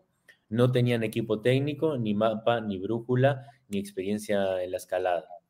En lugar de subir hacia el oeste, que es a 1670 metros, más bajo que el pico, subieron directamente por la empinada montaña. Pensaron que llegarían a la cima en un día. Barrado tomó la delantera y los otros dos a menudo tenían que recordarle que redujera la velocidad, aunque la escasa cantidad de oxígeno se los dificultaba, les dificultaba seguir. Durante parte del ascenso se hundieron hasta las caderas en la nieve eh, que había sido suavizada por el sol del verano. Todavía hacía mucho frío, pero la bolsa de dormir que construyeron con este material que te comentaba que rescataron de la cola del avión, Sí. Eh, eh, aquí dicen que Canesa describió como esta primera noche que pasaron en la última expedición eh, como la peor noche de toda su vida. Tuvieron dificultades para encontrar un lugar suficientemente horizontal como para colocar la bolsa de dormir y atravesaron otra tormenta. Esta escena también está en la película, en esta última película, y la reflejan muy bien porque vemos cómo van ascendiendo muy, o sea, vemos el ángulo que está muy, muy, muy empinado y tuvieron que empezar a cavar sobre la nieve para hacerse como un huequito y poder acampar y, pasar la noche, la noche ahí en, la cima de la montaña. Y de hecho tuvieron que tomar una decisión muy fuerte porque ahora sí que regresar significaba morir. Entonces, literal decidieron caminar hasta la muerte, hasta donde les dieran las energías, sin tener muchas esperanzas de qué pudiera pasar. Como bien dicen, cuando tienes, cuando ya no hay nada que perder, tienes todo que ganar. Y se tiraron a eso. De hecho, dicen que ya estaban en, ya, o sea, ya no podían más y que fue cuando empezaron a ver como que había un poco de vegetación eh, y fue que llegaron a este, te iba a decir a este río, no, a esta mm, cosa enorme llena de agua helada corriendo a todo sin que hubiera mm, nada que se pudiera escuchar más que el ruido del agua, ¿no? Sí, antes de eso pasó, bueno, todo lo que acabas de decir tú ahorita y después eh, esto que yo te comentaba rápidamente hace un rato. Eh, comentan que Vicentín y Parrado se reunieron con Canesa en el lugar que habían acampado la noche anterior. Al atardecer bebieron coñac que habían encontrado y Parrado le dijo eh, a Roberto, ¿te imaginas lo hermoso que sería esto si no fuéramos hombres muertos? A la mañana siguiente los tres se dieron cuenta de que la excursión iba a demorar mucho más de lo que habían planeado originalmente. Eh, así que Canesa y Parrado pudieron disponer de mayor cantidad de comida en el viaje y Vicentina acordó descender y volvió junto a los demás sobrevivientes. Lo, lo loco de esto fue que mm, él utilizó eh, los restos de un asiento como trineo para descender de la montaña. Y yo me ponía a pensar, tardaron más de tres días en subir hasta donde estaban. Y la información que tengo dice que cuando Vicentín descendió en esta especie de trineo, solamente tardó una hora en llegar a donde estaban los restos del avión. Y, y, se me venía visualmente la, la analogía de la vida, ¿no? Lo complicado que es, que es luchar por un sueño, que es luchar por avanzar. Se siente literal como una montaña muy empinada, llena de nieve, y, las caídas son súper duras y súper rápidas. Y, en esta anécdota, pues se reflejaba y, me hacía pensar mucho en el tema, en las dificultades y en los obstáculos de la vida.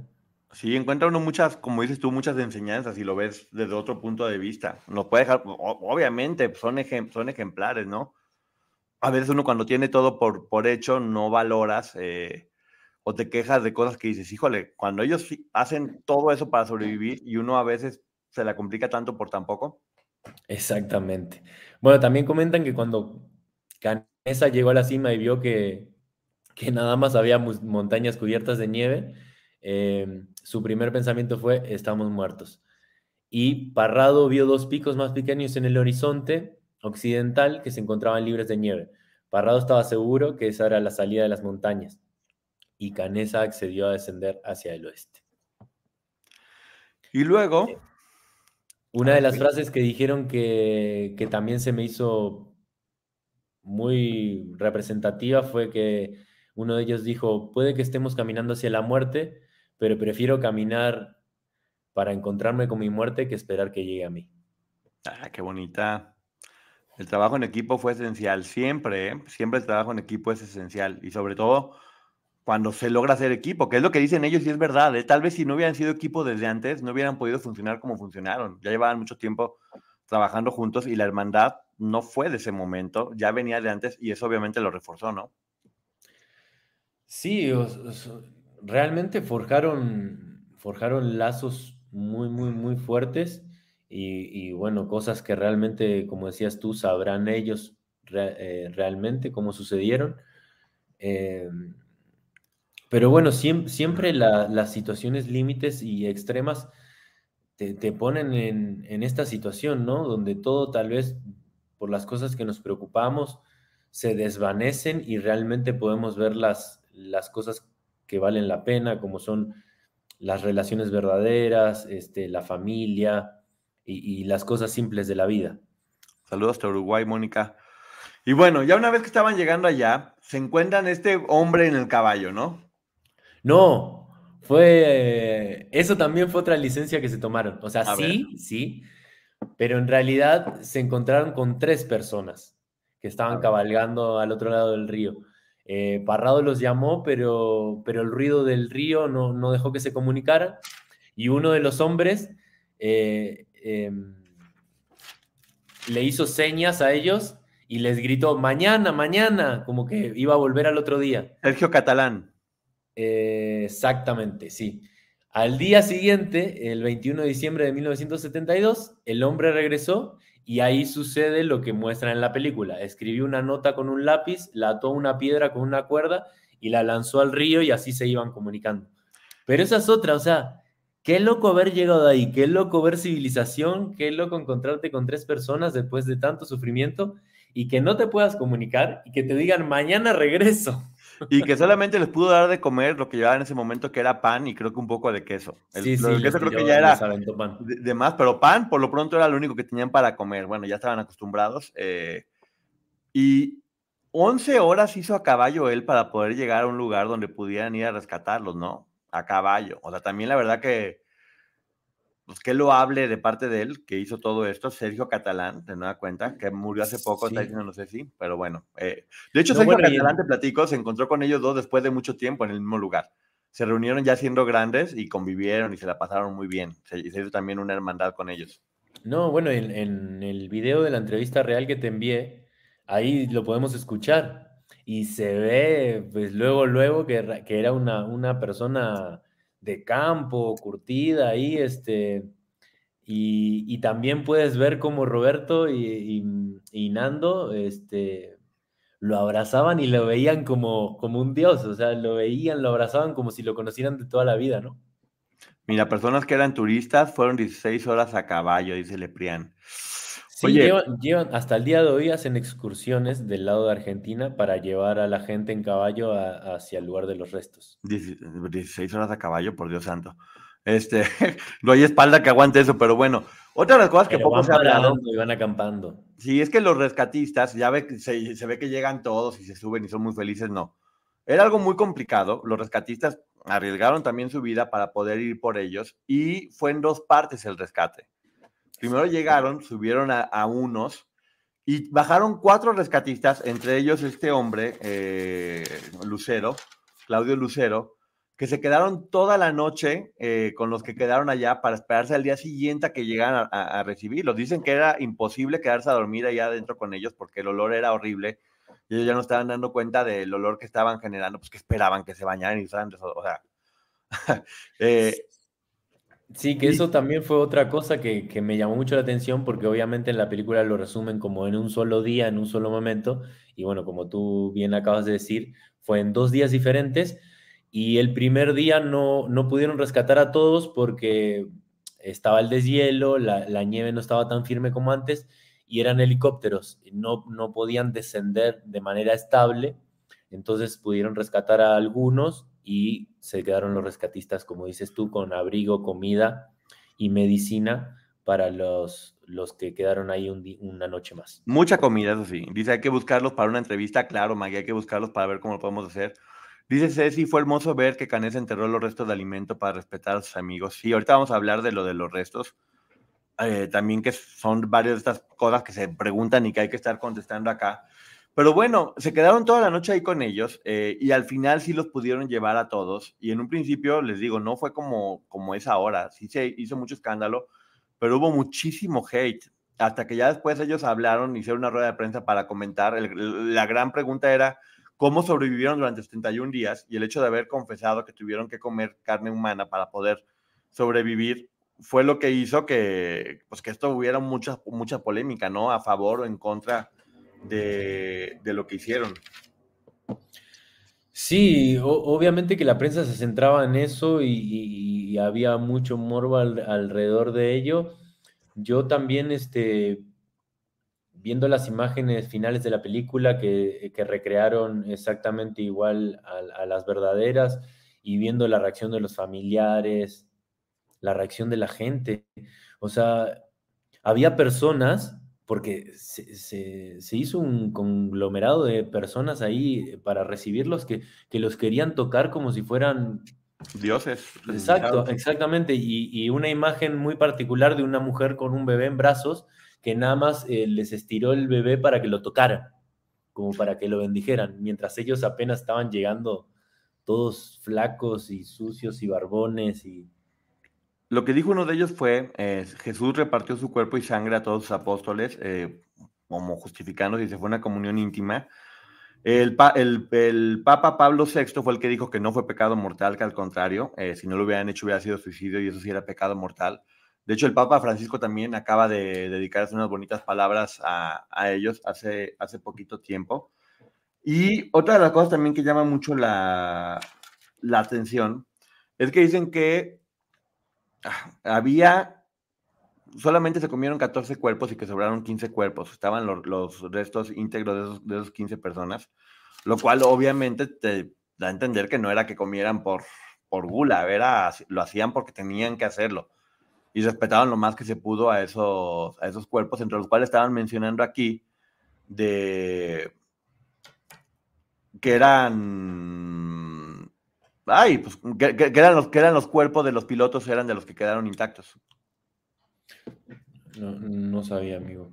Pues aquí no estaban poniendo. Yo les creo mucho aquí a toda la a, toda la comunidad. Yo- tengo que, por ejemplo, después del rescate y todo, que en circunstancias normales los rescatistas habrían recuperado los cuerpos de los fallecidos para inhumarlos.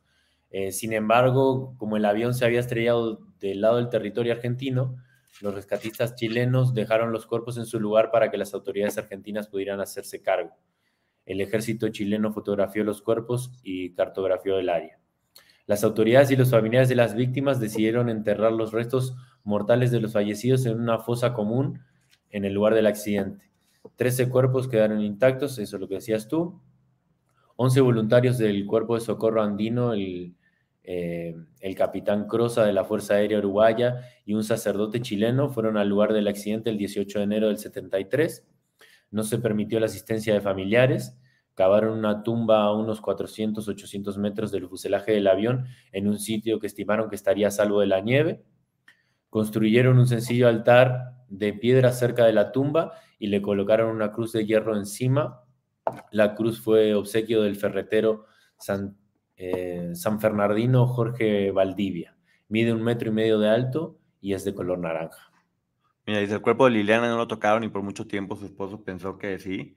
Eh, cuando llegaron tenían deshidratación, desnutrición, huesos rotos. Creo que son de las escenas más impactantes, ¿no? Cuando se están bañando, cómo se ven completamente destruidos todos ellos. 16 eh, lograron seguir con sus vidas después de, de, eso y aún sobreviven 14. Han fallecido únicamente dos. Uno de ellos, este que les comenté, que alcanzó a ver la película todavía, que le gustó mucho.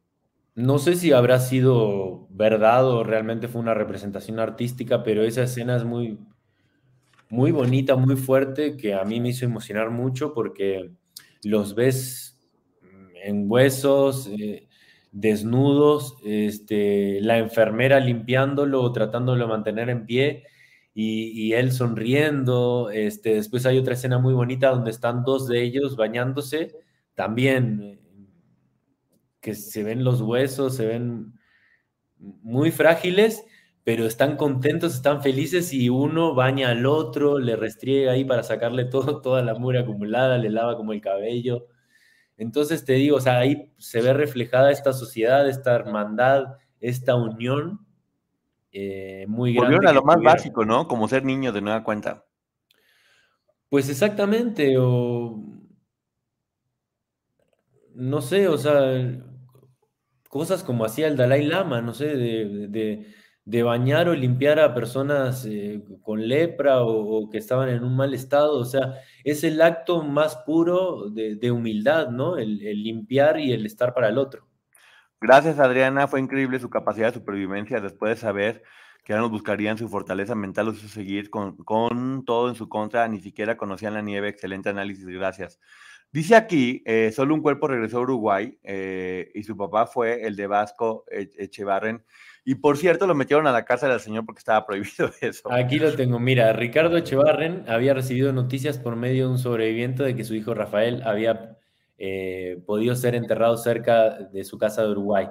Al no poder obtener el permiso oficial para recuperar el cuerpo de su hijo, Echevarren contrató guías y montó una expedición por su cuenta. Había acordado con el sacerdote antes de enterrar a su hijo en la fosa común que marcara la bolsa que contenía los restos para poder identificarla. Al regresar eh, al abandonado hotel de Termas con los restos de su hijo, Echevarren fue detenido por robo de tumbas pero el intendente local y el juez federal intervinieron para obtener su libertad. Posteriormente, Echevarren fue autorizado a repatriar los restos de su hijo para inhumarlos en el cementerio de, del Buceo de Montevideo. Eh, justo estoy viendo que se acaban de juntar, me parece, en la casa de Carlitos Páez. Ha habido muchas historias que son también ya demasiado grotescas, a las cuales no hay que hacer caso, como el hecho de que tal vez entre ellos se quitaban la vida para poder sobrevivir y que los más débiles eran a quienes, lo cual es completamente falso cuando ya estamos diciendo que quedaron 15 cuerpos todavía. Eh, e-, esa historia es falsa. También se habla de que sí hubo romance entre ellos. Sí hubo, qué bueno. Me parece perfecto, qué bueno que tuvieron un romance. Eh, para no sé si romance, pero que había un amor inmenso. Claro, hombre. Eh, y una empatía absoluta, eso me queda clarísimo. Pero igual es parte de esas historias que terminan haciendo que está bien, o sea, no pasa nada, exactamente. Hubo amor, punto. No le pongan ningún tipo de etiqueta. Y hubo estar, como dices tú, el uno para el otro, hubo empatía, hubo solidaridad. Eh, y cómo se van quitando también las telarañas de la cabeza, ¿no? Cómo entre ellos, como dices tú, tenían que sobarse los pies, tenían que dormir cerca, porque si no se, morían para caer pronto. Más allá del, contexto que cada quien le quisiera dar. Sí, más adelante, bueno, yo, yo rescaté un par de fragmentos que, que a mí me generaron mucho y digo, las cartas eran bastante largas y no, no quise este, tener toda esa información, pero recordando o sea, me quedó grabado. O sea, por ejemplo, uno de ellos le escribía a su familia y a su novia. Y mientras le relataba, relataba justamente eso, que, que no había nada más, más, más lindo que sentir el aliento de uno de sus compañeros frente a, su frente, frente cara con cara, para, para darle calor y, hacer que pasara un momento un poquito más ameno a pesar de, de las circunstancias y del frío. Sí, volviendo a lo básico, ¿no? A ver qué más apuntes traes ahí que se ven buenos. Eh, bueno, tengo, tengo los detalles del rodaje porque esto también fue muy interesante, amigos. Si tienes oportunidad de ver el documental de 30 minutos, me quedé con ganas de más, pero los diferentes escenarios que, que presentaron. El de España, ¿no? Primero. Los lugares de rodaje que tú ya los mencionaste fue en Sierra Nevada, España, Montevideo, Uruguay, Chile y Argentina en los Andes, incluido el lugar del accidente. En agosto del 2021, una segunda unidad encabezada por Alejandro Fadel, director argentino de Murder Me Monster, filmó paisajes en Chile como referencia eh, para la producción y la postproducción virtual en el set. La fotografía principal tuvo lugar en Sierra Nevada eh, el 10 de enero, del 10 de enero al 29 de abril del 2022. Eh, en Sierra Nevada la producción se vio desafiada por la escasez de nieve y la capa de aire del Sahara que cubrió las montañas de Naranja. Se, utilizaron tres réplicas de restos del fuselaje. Una se colocó en un hangar construido en un estacionamiento, otra enterrada en nieve artificial y sostenida por una grúa hidráulica que permitía mover el fuselaje y la otra sobre un tarn de 3.000 metros de altura. En el hangar, una pantalla de 30 metros de altura mostraba las imágenes de los Andes eh, de la segunda unidad. Una tercera unidad se encargó de los tiros de montaña más peligrosos y las tres unidades contaban alrededor con, más de 300 trabajadores. El rodaje en Uruguay concluyó a fines de julio del 2022 y la producción continuó en Madrid. David Martí y Monse Ribé, maquilladores de los efectos especiales, ganadores de un premio de la Academia por el laberinto del fauno, crearon prótesis de cadáveres y heridas eh, y la postproducción duró alrededor de cinco meses. Y eh, Bierchi, que fue el escritor de, este libro, que también participa como productor de la película, em, em, visitó el set en Sierra Nevada. Así es. Mira, este hombre tuvo mucho cuidado en Bayona, que ha hecho dicen que es su mejor trabajo. Yo también creo que es su mejor trabajo. Y mira que ha hecho películas muy buenas. Eh, tuvo mucho cuidado en que todo fuera orgánico, algo que decimos mucho en el teatro, que fuera como muy real y muy vivido, por eso tal vez agarró actores que no tenían experiencia o que no eran actores, eh, y hacía todo con mucho cuidado, lo hizo en orden cronológico precisamente para que se fuera desarrollando. Y, y eso, pues como, como, ahora sí que fue un poquito como un proceso de teatro, ¿no, amigo? El hecho de tener que convivir con las familias para poderlo sentir y entender y conocer. Eh, tal cual, amigo. Tal cual, por eso te digo que cuando tengas oportunidad de verlo, míralo, porque todo lo que estás diciendo pasa en ese documental. De hecho, todo esto que estaba comentando ahorita de, esta plataforma hidráulica que construyeron con el fuselaje y todo eso, ellos recrearon los ángulos exactos en los cuales transcurría el accidente y, y, fue increíble. Por eso también se siente uno ahí dentro. Y respecto a lo que acabas de decir tú de la dirección y de que se vivió como el teatro, se puede ver.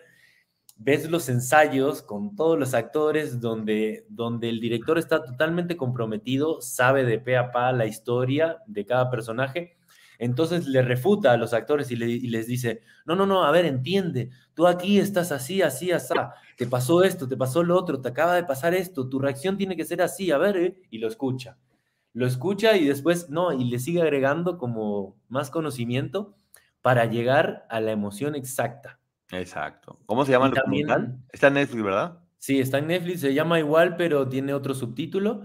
Y también es muy interesante cómo recrearon la nieve, eh, eh, de qué sustancia está hecha, para que no fuera tóxica. Eh, es, muy interesante. Y uno de los estudios estaba, está en, la cima de, de, una montaña. Entonces también tenían como, como ese escenario. Y, te digo, estas escenas que, rescataron de los Andes, luego las proyectaban en pantallas totalmente gigantes, entonces tenían partes de la montaña de Nevada y otros fondos de, los Andes. Entonces, en, esta, en este estudio digital pudieron recrear todo el ambiente.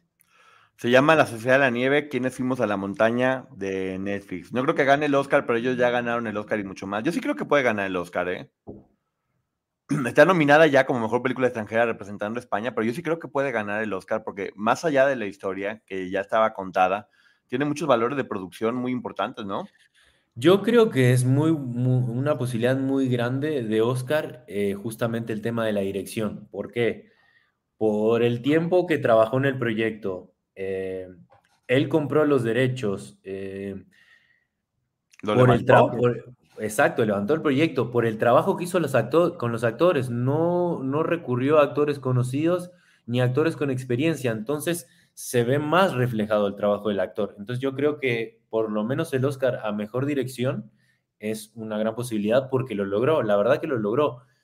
Eh, seguramente muchos de estos actores sigan y tengan una carrera maravillosa, tal vez otros no, pero a todos logró realmente que conectaran con, con el espe- espectador y, y que llegaran a momentos muy complejos que, que tal vez ni siquiera llega un actor de, de mucha experiencia. Pero fíjate, amigo, estaba viendo que primero se hizo la, la de los sobrevivientes de los Andes en el 75 aquí en México con Hugo Stiglitz, con muy poco presupuesto, y la verdad es que la película es muy cruda y es muy fuerte, no sé si la has visto. Eh, No, no, ya es nada una- más es una- pude yo, me acuerdo haberla visto de niño y sí es choqueante por completo, pero te deja una sensación como de miedo, te, te deja muy ansioso por el accidente, por, por lo que hicieron ellos. Eh, no, no es tan profunda, pero sí es muy cruda y te muestra toda la realidad. Cuando hacen la, la versión de Viven con Ethan Hawke, fue el primer gran problema entre todos ellos, porque varios, varios deciden apoyarla porque les gusta pues, el hecho de que se vuelva a hablar del tema, que se les ponga como superhéroes con actores de Hollywood. Y muchos estaban completamente en desacuerdo porque con el hecho de que fuera más comercial, le metieron muchas escenas o muchas imágenes, mm, ya sabes, tipo Rambo duro de matar, con la cual muchos de ellos no estaban de acuerdo. Y de hecho lo manifestaron no estar de acuerdo, que no les estaba gustando. A mí la película me gusta mucho, es una película que sí es muy entretenida, pero de lejos tiene, no tiene la profundidad que esta sí logra tener, porque la otra se basa un poco más en una aventura de cómo sobreviven en la nieve, un poco más como superhéroes, y esta se basa mucho más en, lo interno, en, ellos, en lo que viven, es mucho más profunda, mucho más compleja, y no está hecha al vapor, por eso se llevó tanto tiempo de hacer, porque está hecha con verdad, como se dice, ¿no? Exactamente, donde se ven las, las relaciones y las sociedades y los acuerdos a los que llegaron, don- don- donde se ve todo lo que te decía, el poder de la fe, el poder de, de la convicción, del amor.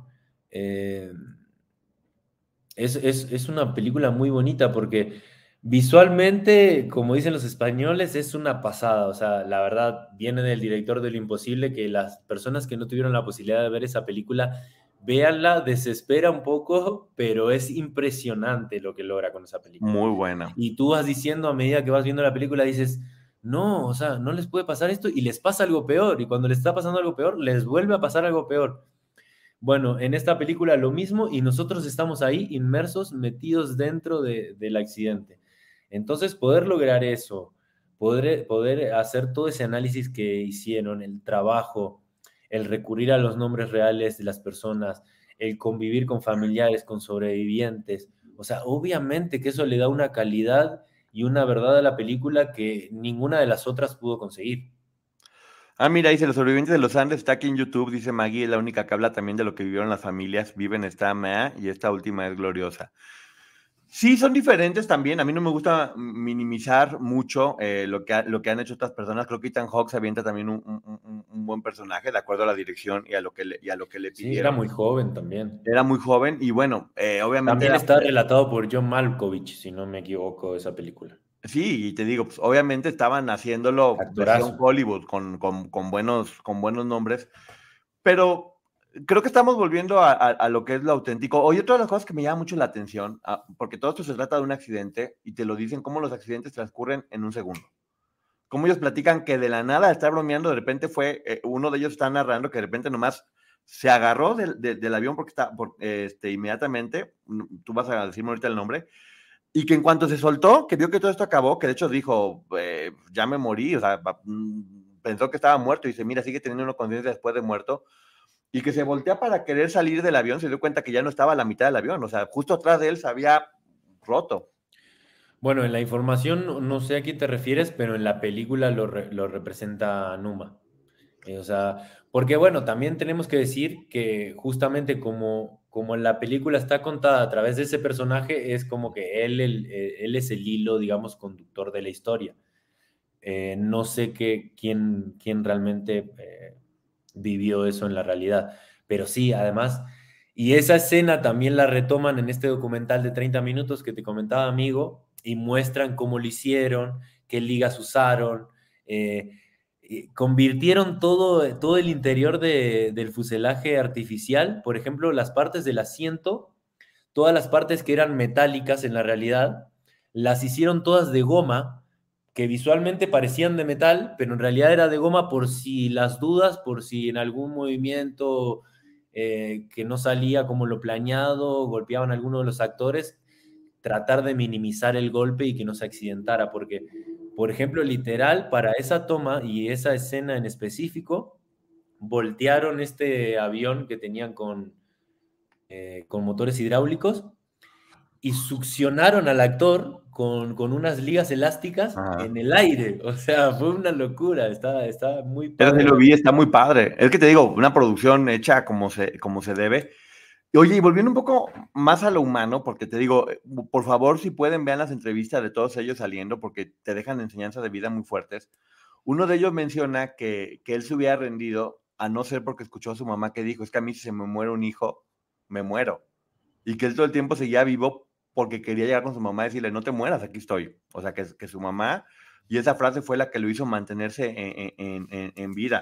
Me dijeron que buscara un poco sobre Bobby Francois, que fue uno de, ellos, y me dijeron que tenía eh, una versión muy diferente de lo, de lo que había pasado. Te juro que estuve buscando mucho y no encontré. Lo único que encontré sobre él es que él era como el más flojo de todos, que le decían, oye, es que si no participas, este, no te vas a dar comida, que decía, me parece justo, no me den comida, y que, oye, me parece, o sea, que le valió completamente todo, que no hacía nada, que era que, que, que él dice que desde el minuto uno dijo, ya, o sea, ya, esto ya fue el final, ya me relajo, me espero a que llegue la, la muerte, y llegó hasta el final este personaje, eh, Bobby Francois.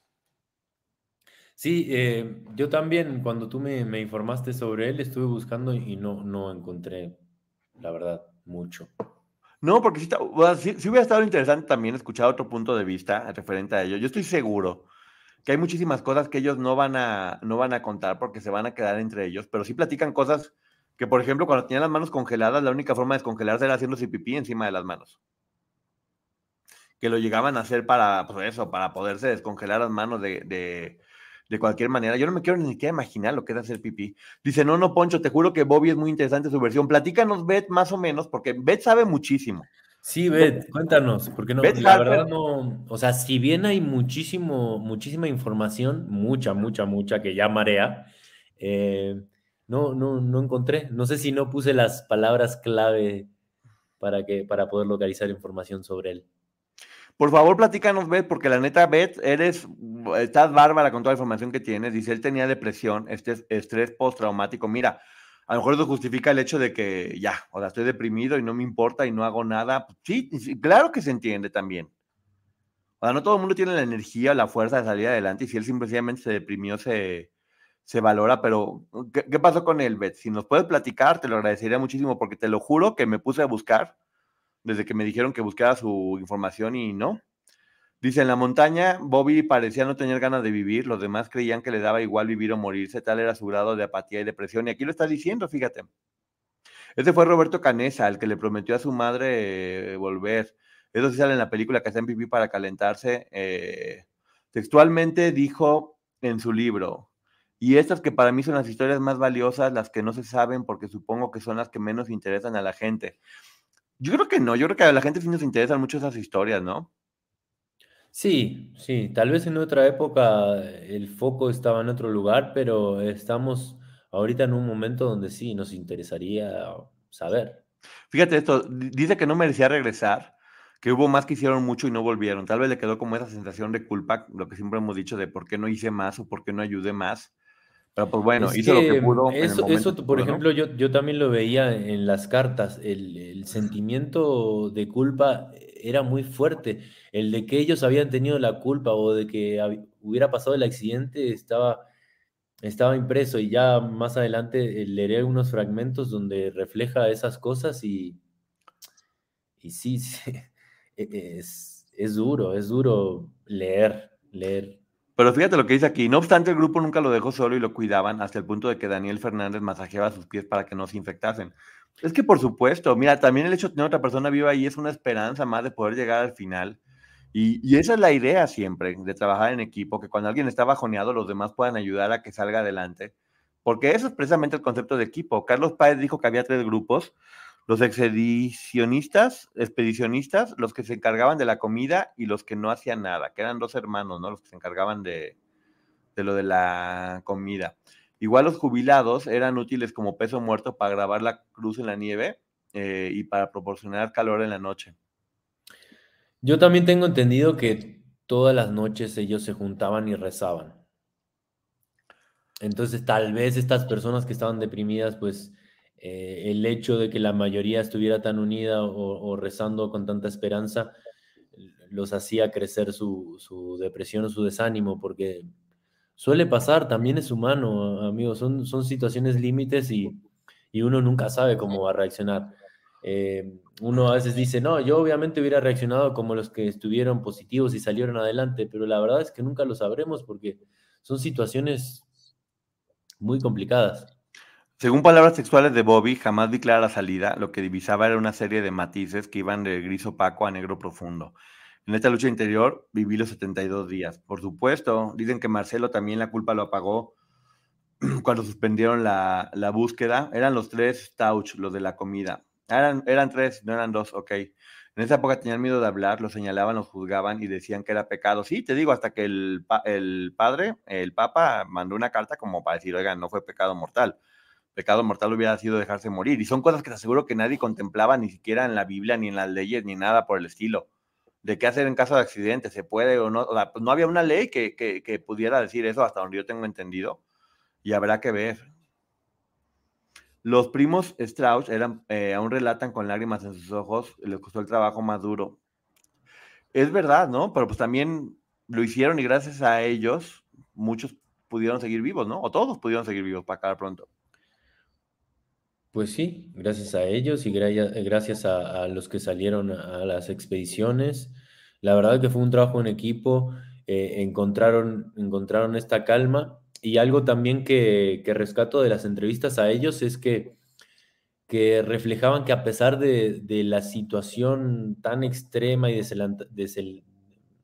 tan desfavorable y que siempre era la noticia de, algún fallecido nuevo, eh, se, se mantuvieron muy unidos y, siempre positivos y, claros en los pensamientos. En, la película en un principio también lo reflejan, como Marcelo, que luego después en la avalancha eh, muere, eh, él se encargó como de, a ver, ¿quién está bien? ¿Tú estás bien? ¿Tú le sabes a esto? Bueno, nosotros nos vamos a dividir, vamos a llevar a los heridos, vamos a correr esto, como que él desde un principio empezó como a marcar el camino para que, para que esta sociedad eh, pudiera funcionar y también para que no les ganara la noche, porque les llegaba, les, se les oscurecía muy rápido y ya cuando bajaba la luz, el frío era insoportable, eh, las tormentas, la visión, entonces tenían que resolver y siempre tratar de hacer las cosas en, horario y a buen ritmo para que no les eh, llegara o, les encontrara la noche desprevenidos. Mira, dice Beth, él habla mucho de la bondad de sus amigos, el cómo se dejó morir y todo el tiempo ha tenido pesadillas, el de que le sorprendió mucho cómo nunca lo dejaron, pues no, este, yo creo que eso, creo que también va a sonar raro, pero también creo que el hecho de que hayan sido buenas personas los ayudó mucho. Y la cercanía con Dios que estaba mencionando ahorita, decía que cómo estaban rezando el rosario todas las noches y cómo ellos dejaron de ver el acto de, el acto de, la antropofagia eh, como algo malo y, lo vieron como un acto de comunión tal cual, como una forma que tenía Dios en quien creían completamente de poderle dar su cuerpo y su sangre para que ellos pudieran eh, eh, vivir y de seguir conservando la vida que era este regalo que les había dado.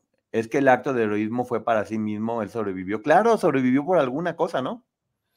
Sí, y algo también que es un poco fuerte, pero a mí se me hace muy bonito también esta reflexión, no recuerdo cuál de ellos, eh, dijo que para él era hermoso que, las personas que no pudieron sobrevivir al accidente siguieran vivas a través de él, de su cuerpo, de su alma y de sus hijos, porque el haber comido carne de ellos este, hacía que fuera parte de él y de, y de la vida que, que desprendió luego al haber tenido hijos. Que, que es mucha de lo que, de lo que platican estas personas que consumen carne, que es una forma de que sigan vivos a través de ellos, pero bueno, son, son diferentes formas de pensar, que cada quien puede... Sí, lo más importante también que uno sigue vivo a través del recuerdo y que Claro. sucedan estas cosas, la- los libros, eh, las películas, eh, que esté tan vivo este recuerdo, pues hace que todos, que todos sigan vivos, que, que se, que se valore mucho todo lo que pasaron eh, y que podamos abrir los ojos todos también, ¿no? Y, y poder en- entender y disfrutar más de la vida eh, y de las cosas simples. Oye, y, hablan- y hablando también de recuerdo, eh, poco se ha hablado, pero quien se dedicó a juntar todos los recuerditos de todas las personas, qué, qué- qué buena labor hizo, ¿no? Porque finalmente la historia se contó a través de eso. Y de alguna forma el hecho de estarlos juntando significaba que él siempre tuvo la esperanza y la fe de que esto se iba a solucionar y quería contar la historia una vez que esto llegara, o por lo menos si no vivían, a través de los restos o de lo que encontraran, poder contar la historia, ¿no? Siempre hay un artista por ahí, un hippie que decide contar la historia eh, para poder inspirar a otros y a mí, se me- a, a mí eso se me hizo muy bonito y muy inspirador. A mí también, este, una manera de, de- tener presente y no dejar en el olvido a los que no pudieron sobrevivir. Otra también, este, la forma en que se aferraron a, algunos objetos que simbolizaban mucho para ellos o les recordaban eh, este calor de casa o, o e- este, esta calidez familiar o, de amistad. Eh, Claro que eh, a mí también, y, y hay, bueno, en estas escenas que se reflejan en la película, eh, Bayona lo muestra de una, de una manera muy, muy bonita. Mira, dice Nancy, lo dijo la mamá de uno de ellos que sentía que su hijo había donado algo para que ellos vivieran. Pues sí, de alguna forma es eso, es como donar órganos. Eh, si lo vemos de esa forma, sí fue como haber donado órganos, ¿no? Bueno, eh, justamente sale la temática en la película y, y uno de ellos dice, es como si donaran órganos, pero justamente Numa les dice no, pero para la donación de órganos, uno tiene que dar su consentimiento. Entonces, a partir de eso, es que más adelante cada uno empieza a dar su consentimiento. Aquí está, las fotos las tomó Tintín porque quería dejar eh, registro por si morían y tres o cuatro de Roy Harley. Eh, cierto, como cuando uno tiene una transfusión de sangre y de inmunoglobina humana, se siente mucho agradecimiento, tienes parte de otras personas dentro de ti. Pues, es, es- es- es el trabajar en equipo, finalmente, es el trabajar en equipo y es, creo que muchas de las enseñanzas que, que- que nos deja todo esto es la importancia de estar para los otros, ¿no? Y la importancia también de no perder la fe, la importancia de luchar siempre por lo que quieres, por más difícil que sea. Que cuando quieres algo no importa realmente cuántas cosas tengas en contra, sino cuántas cosas pones tú para sobreponerte a todo eso que tienes en contra. Y un ejemplo grande de que al menos a mí me, me deja esa enseñanza de, híjole, no vuelvo a quejarme cuando tiene uno tantas cosas buenas y te quejas por, por cosas tan pequeñas, ¿no? Sí, amigo, y el, y el no depender de nadie, el luchar por, por uno o por, por- por esta hermandad, porque por ejemplo cuando, un momento clave, cuando ellos escucha- escucharon en la radio que ya no iban a, a buscarlos más, para la mayoría de personas esto, esto puede ser, o sea, una, una información que te destruye, o sea, de hecho en la película veíamos cómo se arrojaban, cómo gritaban, cómo lloraban. Pero para otros fue como la, la decisión para, para salir adelante. Por ejemplo, el que, el que escuchó este mensaje, de hecho, lo reflejó como una buena noticia. Dijo, esto es la mejor noticia que, que nos puede haber pasado, porque ahora depende de nosotros que sigamos vivos y que logramos, logremos salir de aquí. Fíjate, la mamá de Nicolich dijo que su hijo regresó un pedacito en cada uno de ellos. Qué fuerte. Y aquí Beth nos complementa esto eh, de lo que dijo, además de que lo que tengo demasiado claro es que le debo la vida al grupo de los Andes, pero lo que más me emociona es que ninguno nunca me cobró esa deuda. Perdón. Eh, las fotos a mí me impactaron porque se ve las ganas que tenían de vivir rodeados por la tragedia, pero con una sonrisa. Pues obviamente, eh, El buen humor estaba presente todo el tiempo y yo me di cuenta de eso en, en las cartas que, que te comento, amigo. Yo aquí tengo varios datos curiosos, no sé si quieres. A ver, sí, vamos a echar los datos curiosos los antes de- curiosos. Antes de terminar, que ya estamos a punto de. ¿Dos horas? Mira, se puso No, bueno. no, tengo, tengo un par de, de información más. Yo creo que Ponle, ponle, tenemos ponle, para unos 20 minutos. Tú dale, tú dale, tú dale, que aquí. Bueno, vamos rápidamente. Em, las siete vidas de Javier Metol. Javier Metol, que fue uno de los sobrevivientes, antes de casarse, tuvo un accidente en moto, estuvo inconsciente varias semanas y permaneció ingresado durante meses. Quedó tuerto de un ojo y no recobró la memoria completamente. Luego, más adelante, después de, ese accidente, también estuvo ingresado en un hospital en Estados Unidos eh, debido a una gra- un grave episodio de tuberculosis. No, pues bueno, sí tenía ganas de vivir. Otro dato curioso es que los sobrevivientes tenían exceso de tabaco, que era algo que hablábamos al principio. Sí. Casi todos los supervivientes eran fumadores antes del accidente. Gustavo Servino, que no fumaba antes, se aficionó a fumar en la cordillera. Eh, no tenían escasez de tabaco, de tabaco por- porque dos de ellos trabajaban en una empresa de tabaco y habían cargado los cartones eh, previniendo la escasez de tabaco que había en Chile. Aún así, no sabían cuánto tiempo iban a estar en la montaña. Lo que hacían era racionarlo y a cada fumador le correspondía 20 cigarrillos cada dos días. Tuvieron tabaco hasta el día del rescate. Pues un montón fumaron, ¿eh? Aquí tenía el nombre de la persona de. Pues la Ah, gran no. mayoría, aquí dice que los únicos que no fumaban eran Nando Parrado, Roberto Canesa y Antonio Vicentín.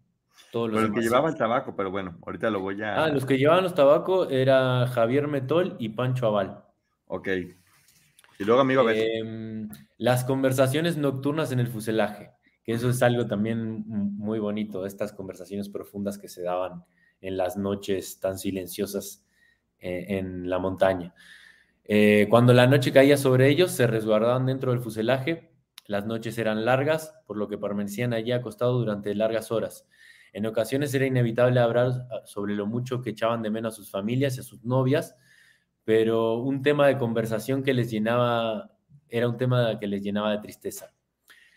Eh, esto también sucede en la película y dicen que el tema de conversación más recurrente, además de estos que dije, era el de la comida. Ah, Continuamente hablaban de sus platos y restaurantes favoritos y todo aquello que querían comer y en cuanto llegaran a, a Montevideo. Y lo comieron seguramente, ¿eh? Fíjate lo importante de, de no haberlo perdido de vista. Sí, dice, dice que hasta fantaseaban que a su regreso a Montevideo tenían que entre todos abrir un restaurante juntos.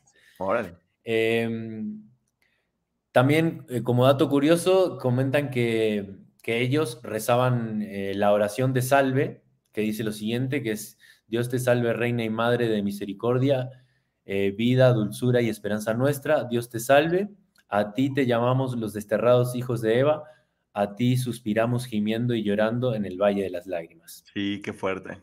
Yo sí me sé esa oración y curiosamente. Eh, Es que, o sea, no es que el nombre del valle se inventó por, por, Por el nada. accidente, o sea, ya estaba desde antes, o sea, te digo que también sucedieron cosas muy, Y rezar esa oración es locas. muy fuerte. eh, refiriéndonos a las peleas, que, que, que sí hubo peleas sin conflictos, pero fueron pocos. Perdón, Marisela, ya hicimos el de Jacobo Greenberg, ¿eh? Está aquí en mi canal. Eh, comentan que sí había, había peleas eh, frecuentes, Normal. Porque, porque dormían, dor- dormían todos acurrucados y siempre había algún problema por la convivencia. Eh, decían que, comentan que Roberto Canesa y Vicentín eran los que tenían un carácter más explosivo y violento, mientras que Daniel Fernández era mucho más eh, tranquilo y que calmaba los ánimos. Eh, siempre las peleas eran porque estaban todos apretados y alguno lo golpeaba, o uno estaba durmiendo, se movía y hacía que el otro se despertara, como cosas así. Pues normal. Eh, que todas las discusiones terminaban muy, muy rápido y que luego, luego ellos este, sentían mucho lo sucedido y, y estaban arrepentidos y pedían disculpas. Imagínate, estaban todos encerrados y pff, no, hay. Ahí también hay que aprender eso, ¿eh? Que no haya tiempo para guardar resentimientos. Exacto. Em, ahora seguimos con el estreñimiento. Ah, La pobre alimentación de los eh, sobrevivientes tuvo como consecuencia un terrible estreñimiento. A Fito Strauch incluso le causó un problema de hemorroides bastante limitante. Todos sufrían tremendamente, pero no solo por ello dejaron de encontrarle el lado cómico, que era esto que te decía del humor. Aplaudían cuando alguno de sus amigos conseguía ir al Ir al baño. baño. Incluso empezaron a hacer apuestas sobre quién sería el último en conseguirlo. Y el título lo logró Bobby Francois después de 34 días de ¿Qué? estar sin hacer popó. no, pues sí. Sí, y comentan que lo irónico, eh, o, o la ironía del destino, que después del rescate y de haber estado estreñ- con estreñimiento tanto tiempo, le siguió una epidemia, epidemia de diarrea. Bueno, Em, ¿Cómo celebraban los cumpleaños? Todos celebraban los cumpleaños y cuando uno de los sobrevivientes cumplía años, recibía como regalo un paquete de cigarrillos. Después, el zapato rojo de Nando Parrado, que esta, este, este dato lo reflejan en la película Viven, eh, y en esta última no, que es, es un momento muy bonito, la verdad, en la película Viven, y les voy a contar cuál es. La madre de, de Nando Parrado compró, compró en Mendoza unos zapatitos rojos de bebé para, para su nieto. Cuando Nando partió a la última expedición, se llevó uno de los dos zapatitos y le dijo a Carlitos Páez que regresaría para recoger el otro y llevarle eh, su par al sobrino. En, en Viven representaron esta escena que sucedió, hay fotos reales sobre lo sucedido, cuando llega Nando en el helicóptero eh, al lugar donde están el resto de los sobrevivientes, él levanta el zapatito rojo y, se, y lo empieza a mostrar sonriendo, agitando, como que había cumplido la promesa. Y que dicen que era azul, fíjate. Azul, no, bueno, yo tengo que era rojo, en la película es rojo y... Rojo o azul, era un zapatito. Sí, era zapatito verde, para que de, niño. De hecho, de hecho hay, hay fotos eh, y bueno, es rojo. Em, el Monte Seller. Cuando Nando Parrado alcanzó la cumbre de, de la enorme montaña que les franqueaba el paso hacia el oeste, decidió bautizarla como el Monte Seller en honor a su padre, Seller Parrado. Escribió en una, en una bolsa de plástico con un carmín Seller y la colocó debajo de la piedra de la cima. No. El padre de Roberto Canesa supo que su hijo estaba vivo a través de un taxista. El padre de Roberto Canesa viajó a Chile para colaborar con la tarea de búsqueda de su hijo. El 21 de diciembre estaba a mitad de camino en Buenos Aires de su regreso a Uruguay para pasar las vacaciones cuando tomó un taxi. El taxista, tratando de dar eh, conversación al cliente, le dijo, che, ¿no escuchaste las noticias? Encontraron el avión uruguayo. Así le dijo, ese y todo. Le pidió al taxista que pusiera la radio y juntos escucharon la noticia. Habían aparecido los sobrevivientes del avión. eh, del avión. Órale. Eh, Carlos Páez eh, se enteró que había sobrevivientes en el aeropuerto. Escúchate esta, amigo. Carlos Páez Vilaró, el padre de Carlitos Páez, estaba en el aeropuerto de Santiago de Chile a punto de embarcar en el avión de regreso a Uruguay para pasar las Navidades. Y se llevaba escondido, mira lo que eran esas épocas, debajo de su abrigo un cachorro que quería regalarle a las hijas en Navidad. De pronto, los altavoces del aeropuerto hicieron una llamada y, de- y decía, habla la Policía Internacional, detengan a Carlos Páez Vilaró. Inmediatamente pensó que esa detención se debía a sus intenciones de meter el cachorro en el avión, pero se equivocaba. Lo llamaban para comunicarle que había aparecido eh, los sobrevivientes del vuelo en que viajaba su hijo. Mira. Qué qué loco, bonito. ¿no? Sí, qué loco, pero qué bonito también, ¿no? Sí, muy, muy, la verdad que una anécdota divertida y, y hermosa. Yo los tengo en PDF si los quieren, sí, sí los queremos. Eh, bueno, y después aquí tengo todas las supersticiones alrededor del número 13. ¿Te das A ver. Los sobrevivientes siempre señalaron que, eh, que había un estrecho vínculo con el número 13 porque muchas culturas lo consideran como un número de mala suerte. Y aquí empiezan los datos. El accidente se produjo un viernes 13. Ok. El número de identificación del avión era 571. 5 más 7 más 1 es 13. 13 personas fallecieron en el momento del impacto del avión. 13 sobrevivientes son los que esperaron el resultado de la última expedición. 13 eran los dólares que había en la cartera de Eduardo Strauch, que apareció en la cordillera 38 años después del accidente y ahora te voy a contar quién encontró esa billetera. 13 letras contienen la palabra Old Christian, que es el nombre de los rugbyers. 13 letras contiene el, el nombre del arriero Sergio Catalán.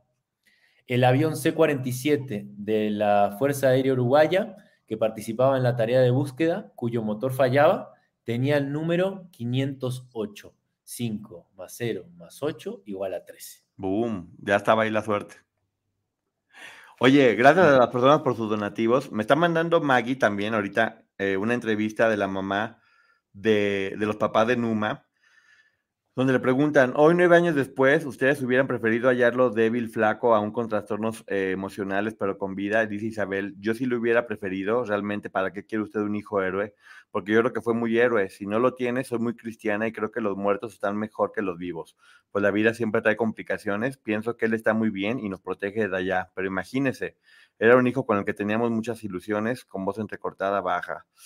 Eh, hay muchas entrevistas también de los papás y la familia que se volvieron parte importante de, de todo esto. Eh, y pues no sé, amigo, algo más que quieras decir de toda la información que tienes, tú dinos, ¿eh?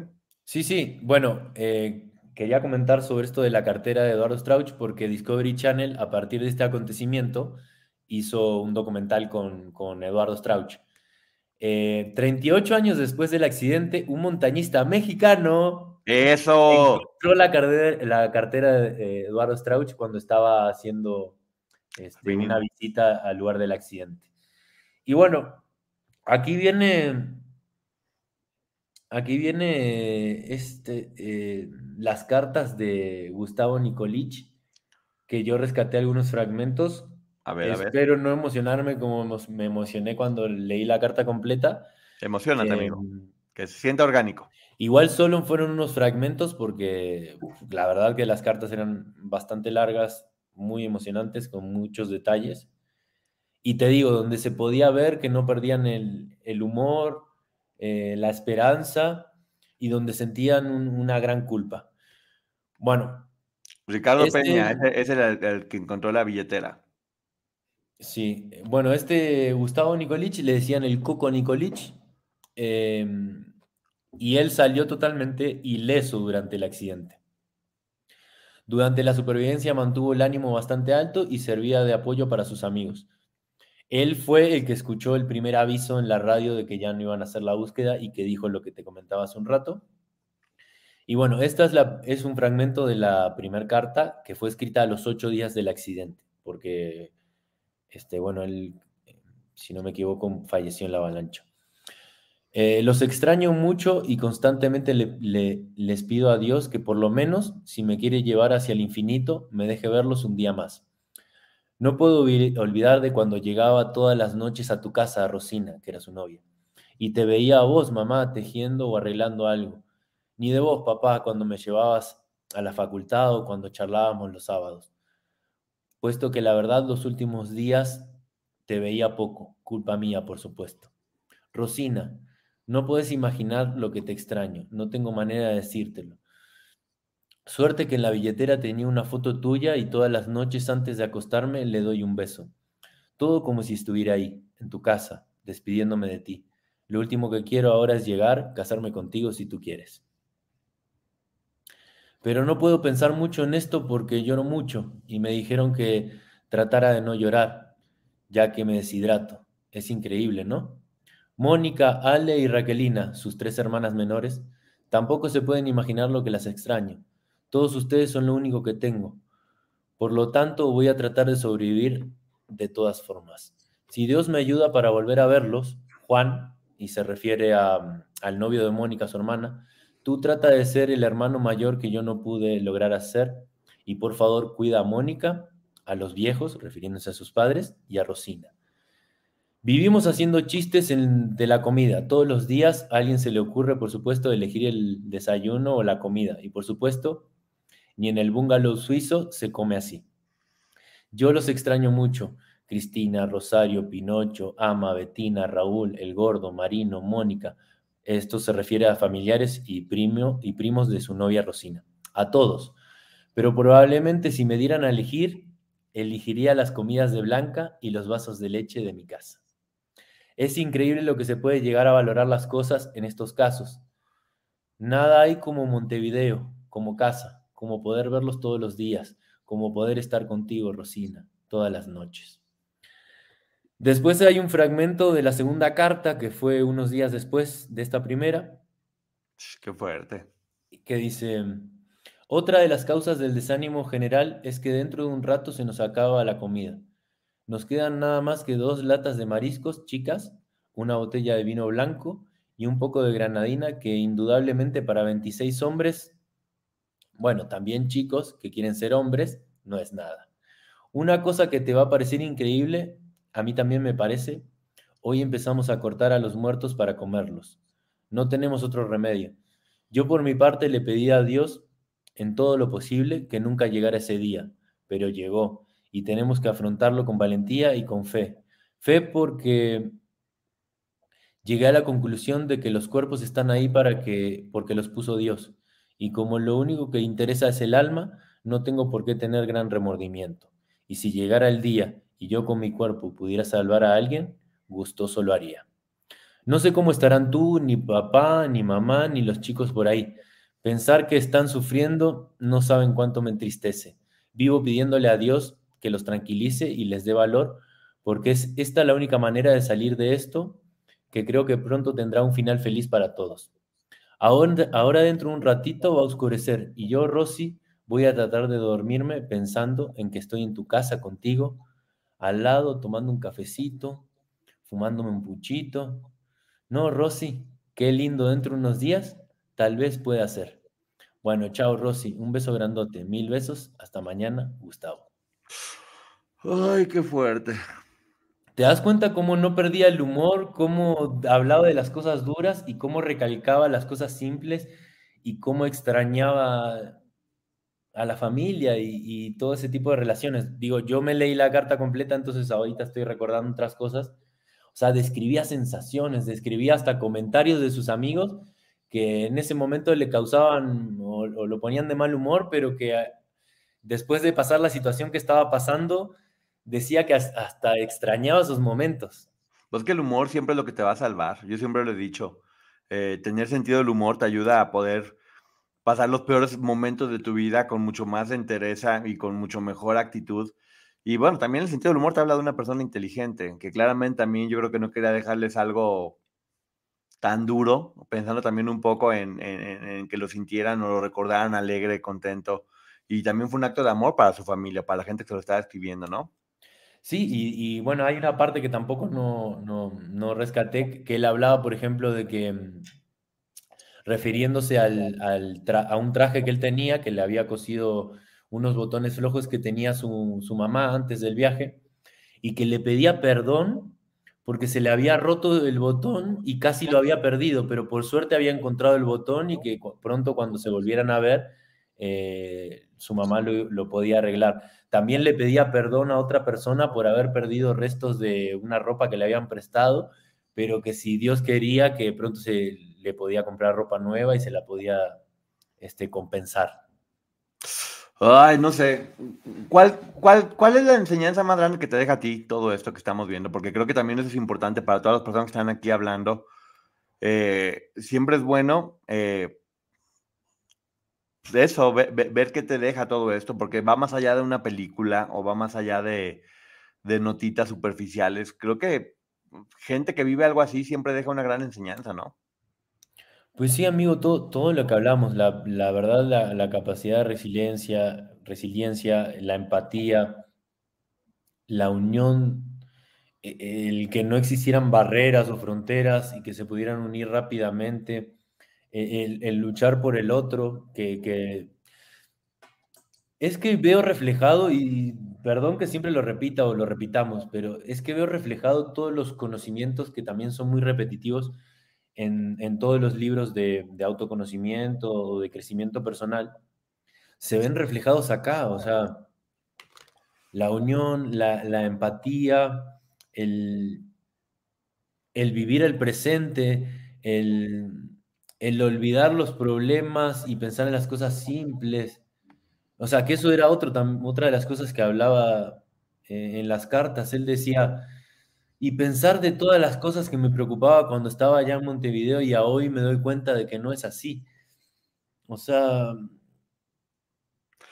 todo, el ver a su mamá planchar o cocinar y compartir una conversación con su papá, o sea, valoraba todo, o sea, todo ese tipo de enseñanzas. Hay que quejarnos menos y agradecer más, agradecer muchas cosas que uno da por hecho eh, hasta que no las vas perdiendo. Y creo que esa es la gran enseñanza de esto, como todo lo que, pues como, como todo lo que estamos viendo aquí en este canal, que siempre procuramos traerles historias que motiven, que les dejen información, eh, que, les ayuden, que, que, les dé herramientas para poder eh, disfrutar más la vida, para poder analizar mejor, para poder ayudar y apoyar. Y esta historia, sin duda, nos pasó igual, creo que a ti y a mí, que empezamos a investigar y te vas clavando y clavando y clavando y vas viendo un video y otro y otro y otro y otro y otro, porque es muy emocionante y por algo estos, estos hombres hoy por hoy están cambiando la vida de mucha gente a través de conferencias, de organizaciones donde ayudan a otras personas, de pláticas, de libros motivacionales y, y lograron convertir esto malo que les pasó en algo que puede estar transformando muchas vidas y esperamos nosotros como a manera de un poquito un tributo, un homenaje a través de, esto poder hacer algo positivo para la gente que está viéndonos, que agradezco a toda la gente que no ha dejado de vernos por más de dos horas y cuarto, eh, pendientes todo el tiempo enganchados y no saben qué gusto me da que este tipo de temas también generen la atención de toda la, de, toda la, la, gente que estén aquí pendientes y demostrar, porque muchos se nos ha dicho de, no, no, no, pues es que esos temas no, hay que hablar de todos los temas, no hay, que subestimar a la gente. Yo al menos tengo muy claro que la gente que, nos sigue en este canal es gente que le gusta aprender, es gente inteligente, es gente que quiere tener estas herramientas y estoy muy contento y orgulloso de poder contar y que nos estén viendo, ¿no? Sí, amigo, y algo que hablábamos en, la última reseña, la fe, el poder de la fe, el dar ese salto sin esperar nada y teniendo todos los obstáculos teniendo todo en contra, e, el, encontrar la fe en, cualquier cosa y en, la esperanza, ¿no? De que detrás de esa montaña, detrás de ese camino, va a estar la civilización y de nosotros dependen todos, de nuestra lucha, de nuestro esfuerzo y de nuestra convicción incondicional a pesar de no tener idea de lo que vaya a suceder en unos segundos. Y vamos a tener también mucha fe que pronto vamos a poder entrevistar a algunos de ellos porque ya se me volvió como algo que ya tengo aquí en la mente y que estoy seguro que podría ser muy interesante. Dice Maggie, el duelo no tiene tiempo definido, pero qué doloroso ver por un lado que él escribía y ella era su pilar y fuerza para seguir y por el otro ella hacía su vida, con todo el derecho además, no lo juzgo. Sí, también es, e, esa, esa es la vida, la vida, la vida sigue y uno deja recuerdos, pero también la gente que sigue viva sigue estando. Mencionan aquí que que muchos de ellos cuando alguien moría decían, ya no va a sentir frío, ya va a estar bien, ya va a estar descansando. Entonces, mucho que hacer y mucho que, que seguir viendo. ¿Algo más que decir, amigo, antes de retirarnos? No, nada, que, que, me gustó mucho hablar sobre este tema, e investigarlo. Eh, les quiero agradecer a todos por, por, lo que acabas de decir tú, amigo, que nos acompañaron todo este tiempo, colaboraron con la información. Este, y, obviamente son todas personas eh, empáticas y que se nota que también les, les interesa este tipo de temas. Y nada, pues gracias. Muchas gracias. Sí o no es la mejor comunidad del mundo, no puede ser como los quiero y, qué, cómo saben y cómo tienen información. Eh, es nuestro compromiso también seguir hablando. Ya saben que con Maggie seguimos hablando también de las cuestiones legales de los diferentes casos para tomarlo con seriedad. Ahorita con Germán estamos abordando este otro tipo de, de temas, siempre todo con mucho, creo que finalmente llega un momento donde uno está tan agradecido con lo que está pasando, que es mi caso en esta ocasión, que ya no estoy pensando en qué voy a recibir, en cuántas vistas, en cuánto, en cuánto monetización, en cuánto... La preocupación que tenemos todo el tiempo es qué vamos a darle a la gente que le pueda servir y que les pueda gustar. Y cuando tú piensas en dar todo el tiempo, de alguna forma se, se regresa. Y créanos que tenemos este compromiso de, de, poder eso, darles algo que, le, que, les funcione. Y bueno, gracias a todo el mundo por haber estado. Gracias, amigo, por tu compromiso, porque sé que dedicaste horas y horas y horas y horas en poder hacer esto. Entonces, pues bueno. Sí, pero con, con mucho gusto, la verdad. Este, y cuando uno hace las cosas con gusto, pues el tiempo pasa muy rápido, no se siente el esfuerzo. Y, y- bueno, y volviendo a lo que tú decías, también como todos los temas están relacionados, porque algo que siempre platicamos, amigos, es que en estos libros y en estos temas de, de psicología que estuvimos abordando en este tiempo, eh, siempre hay conceptos que se repiten. Sí. Bueno, entonces también un, eh, en- al contar estas historias, al hablar de personas tan importantes como hablamos estas semanas, podemos relacionar estos temas también.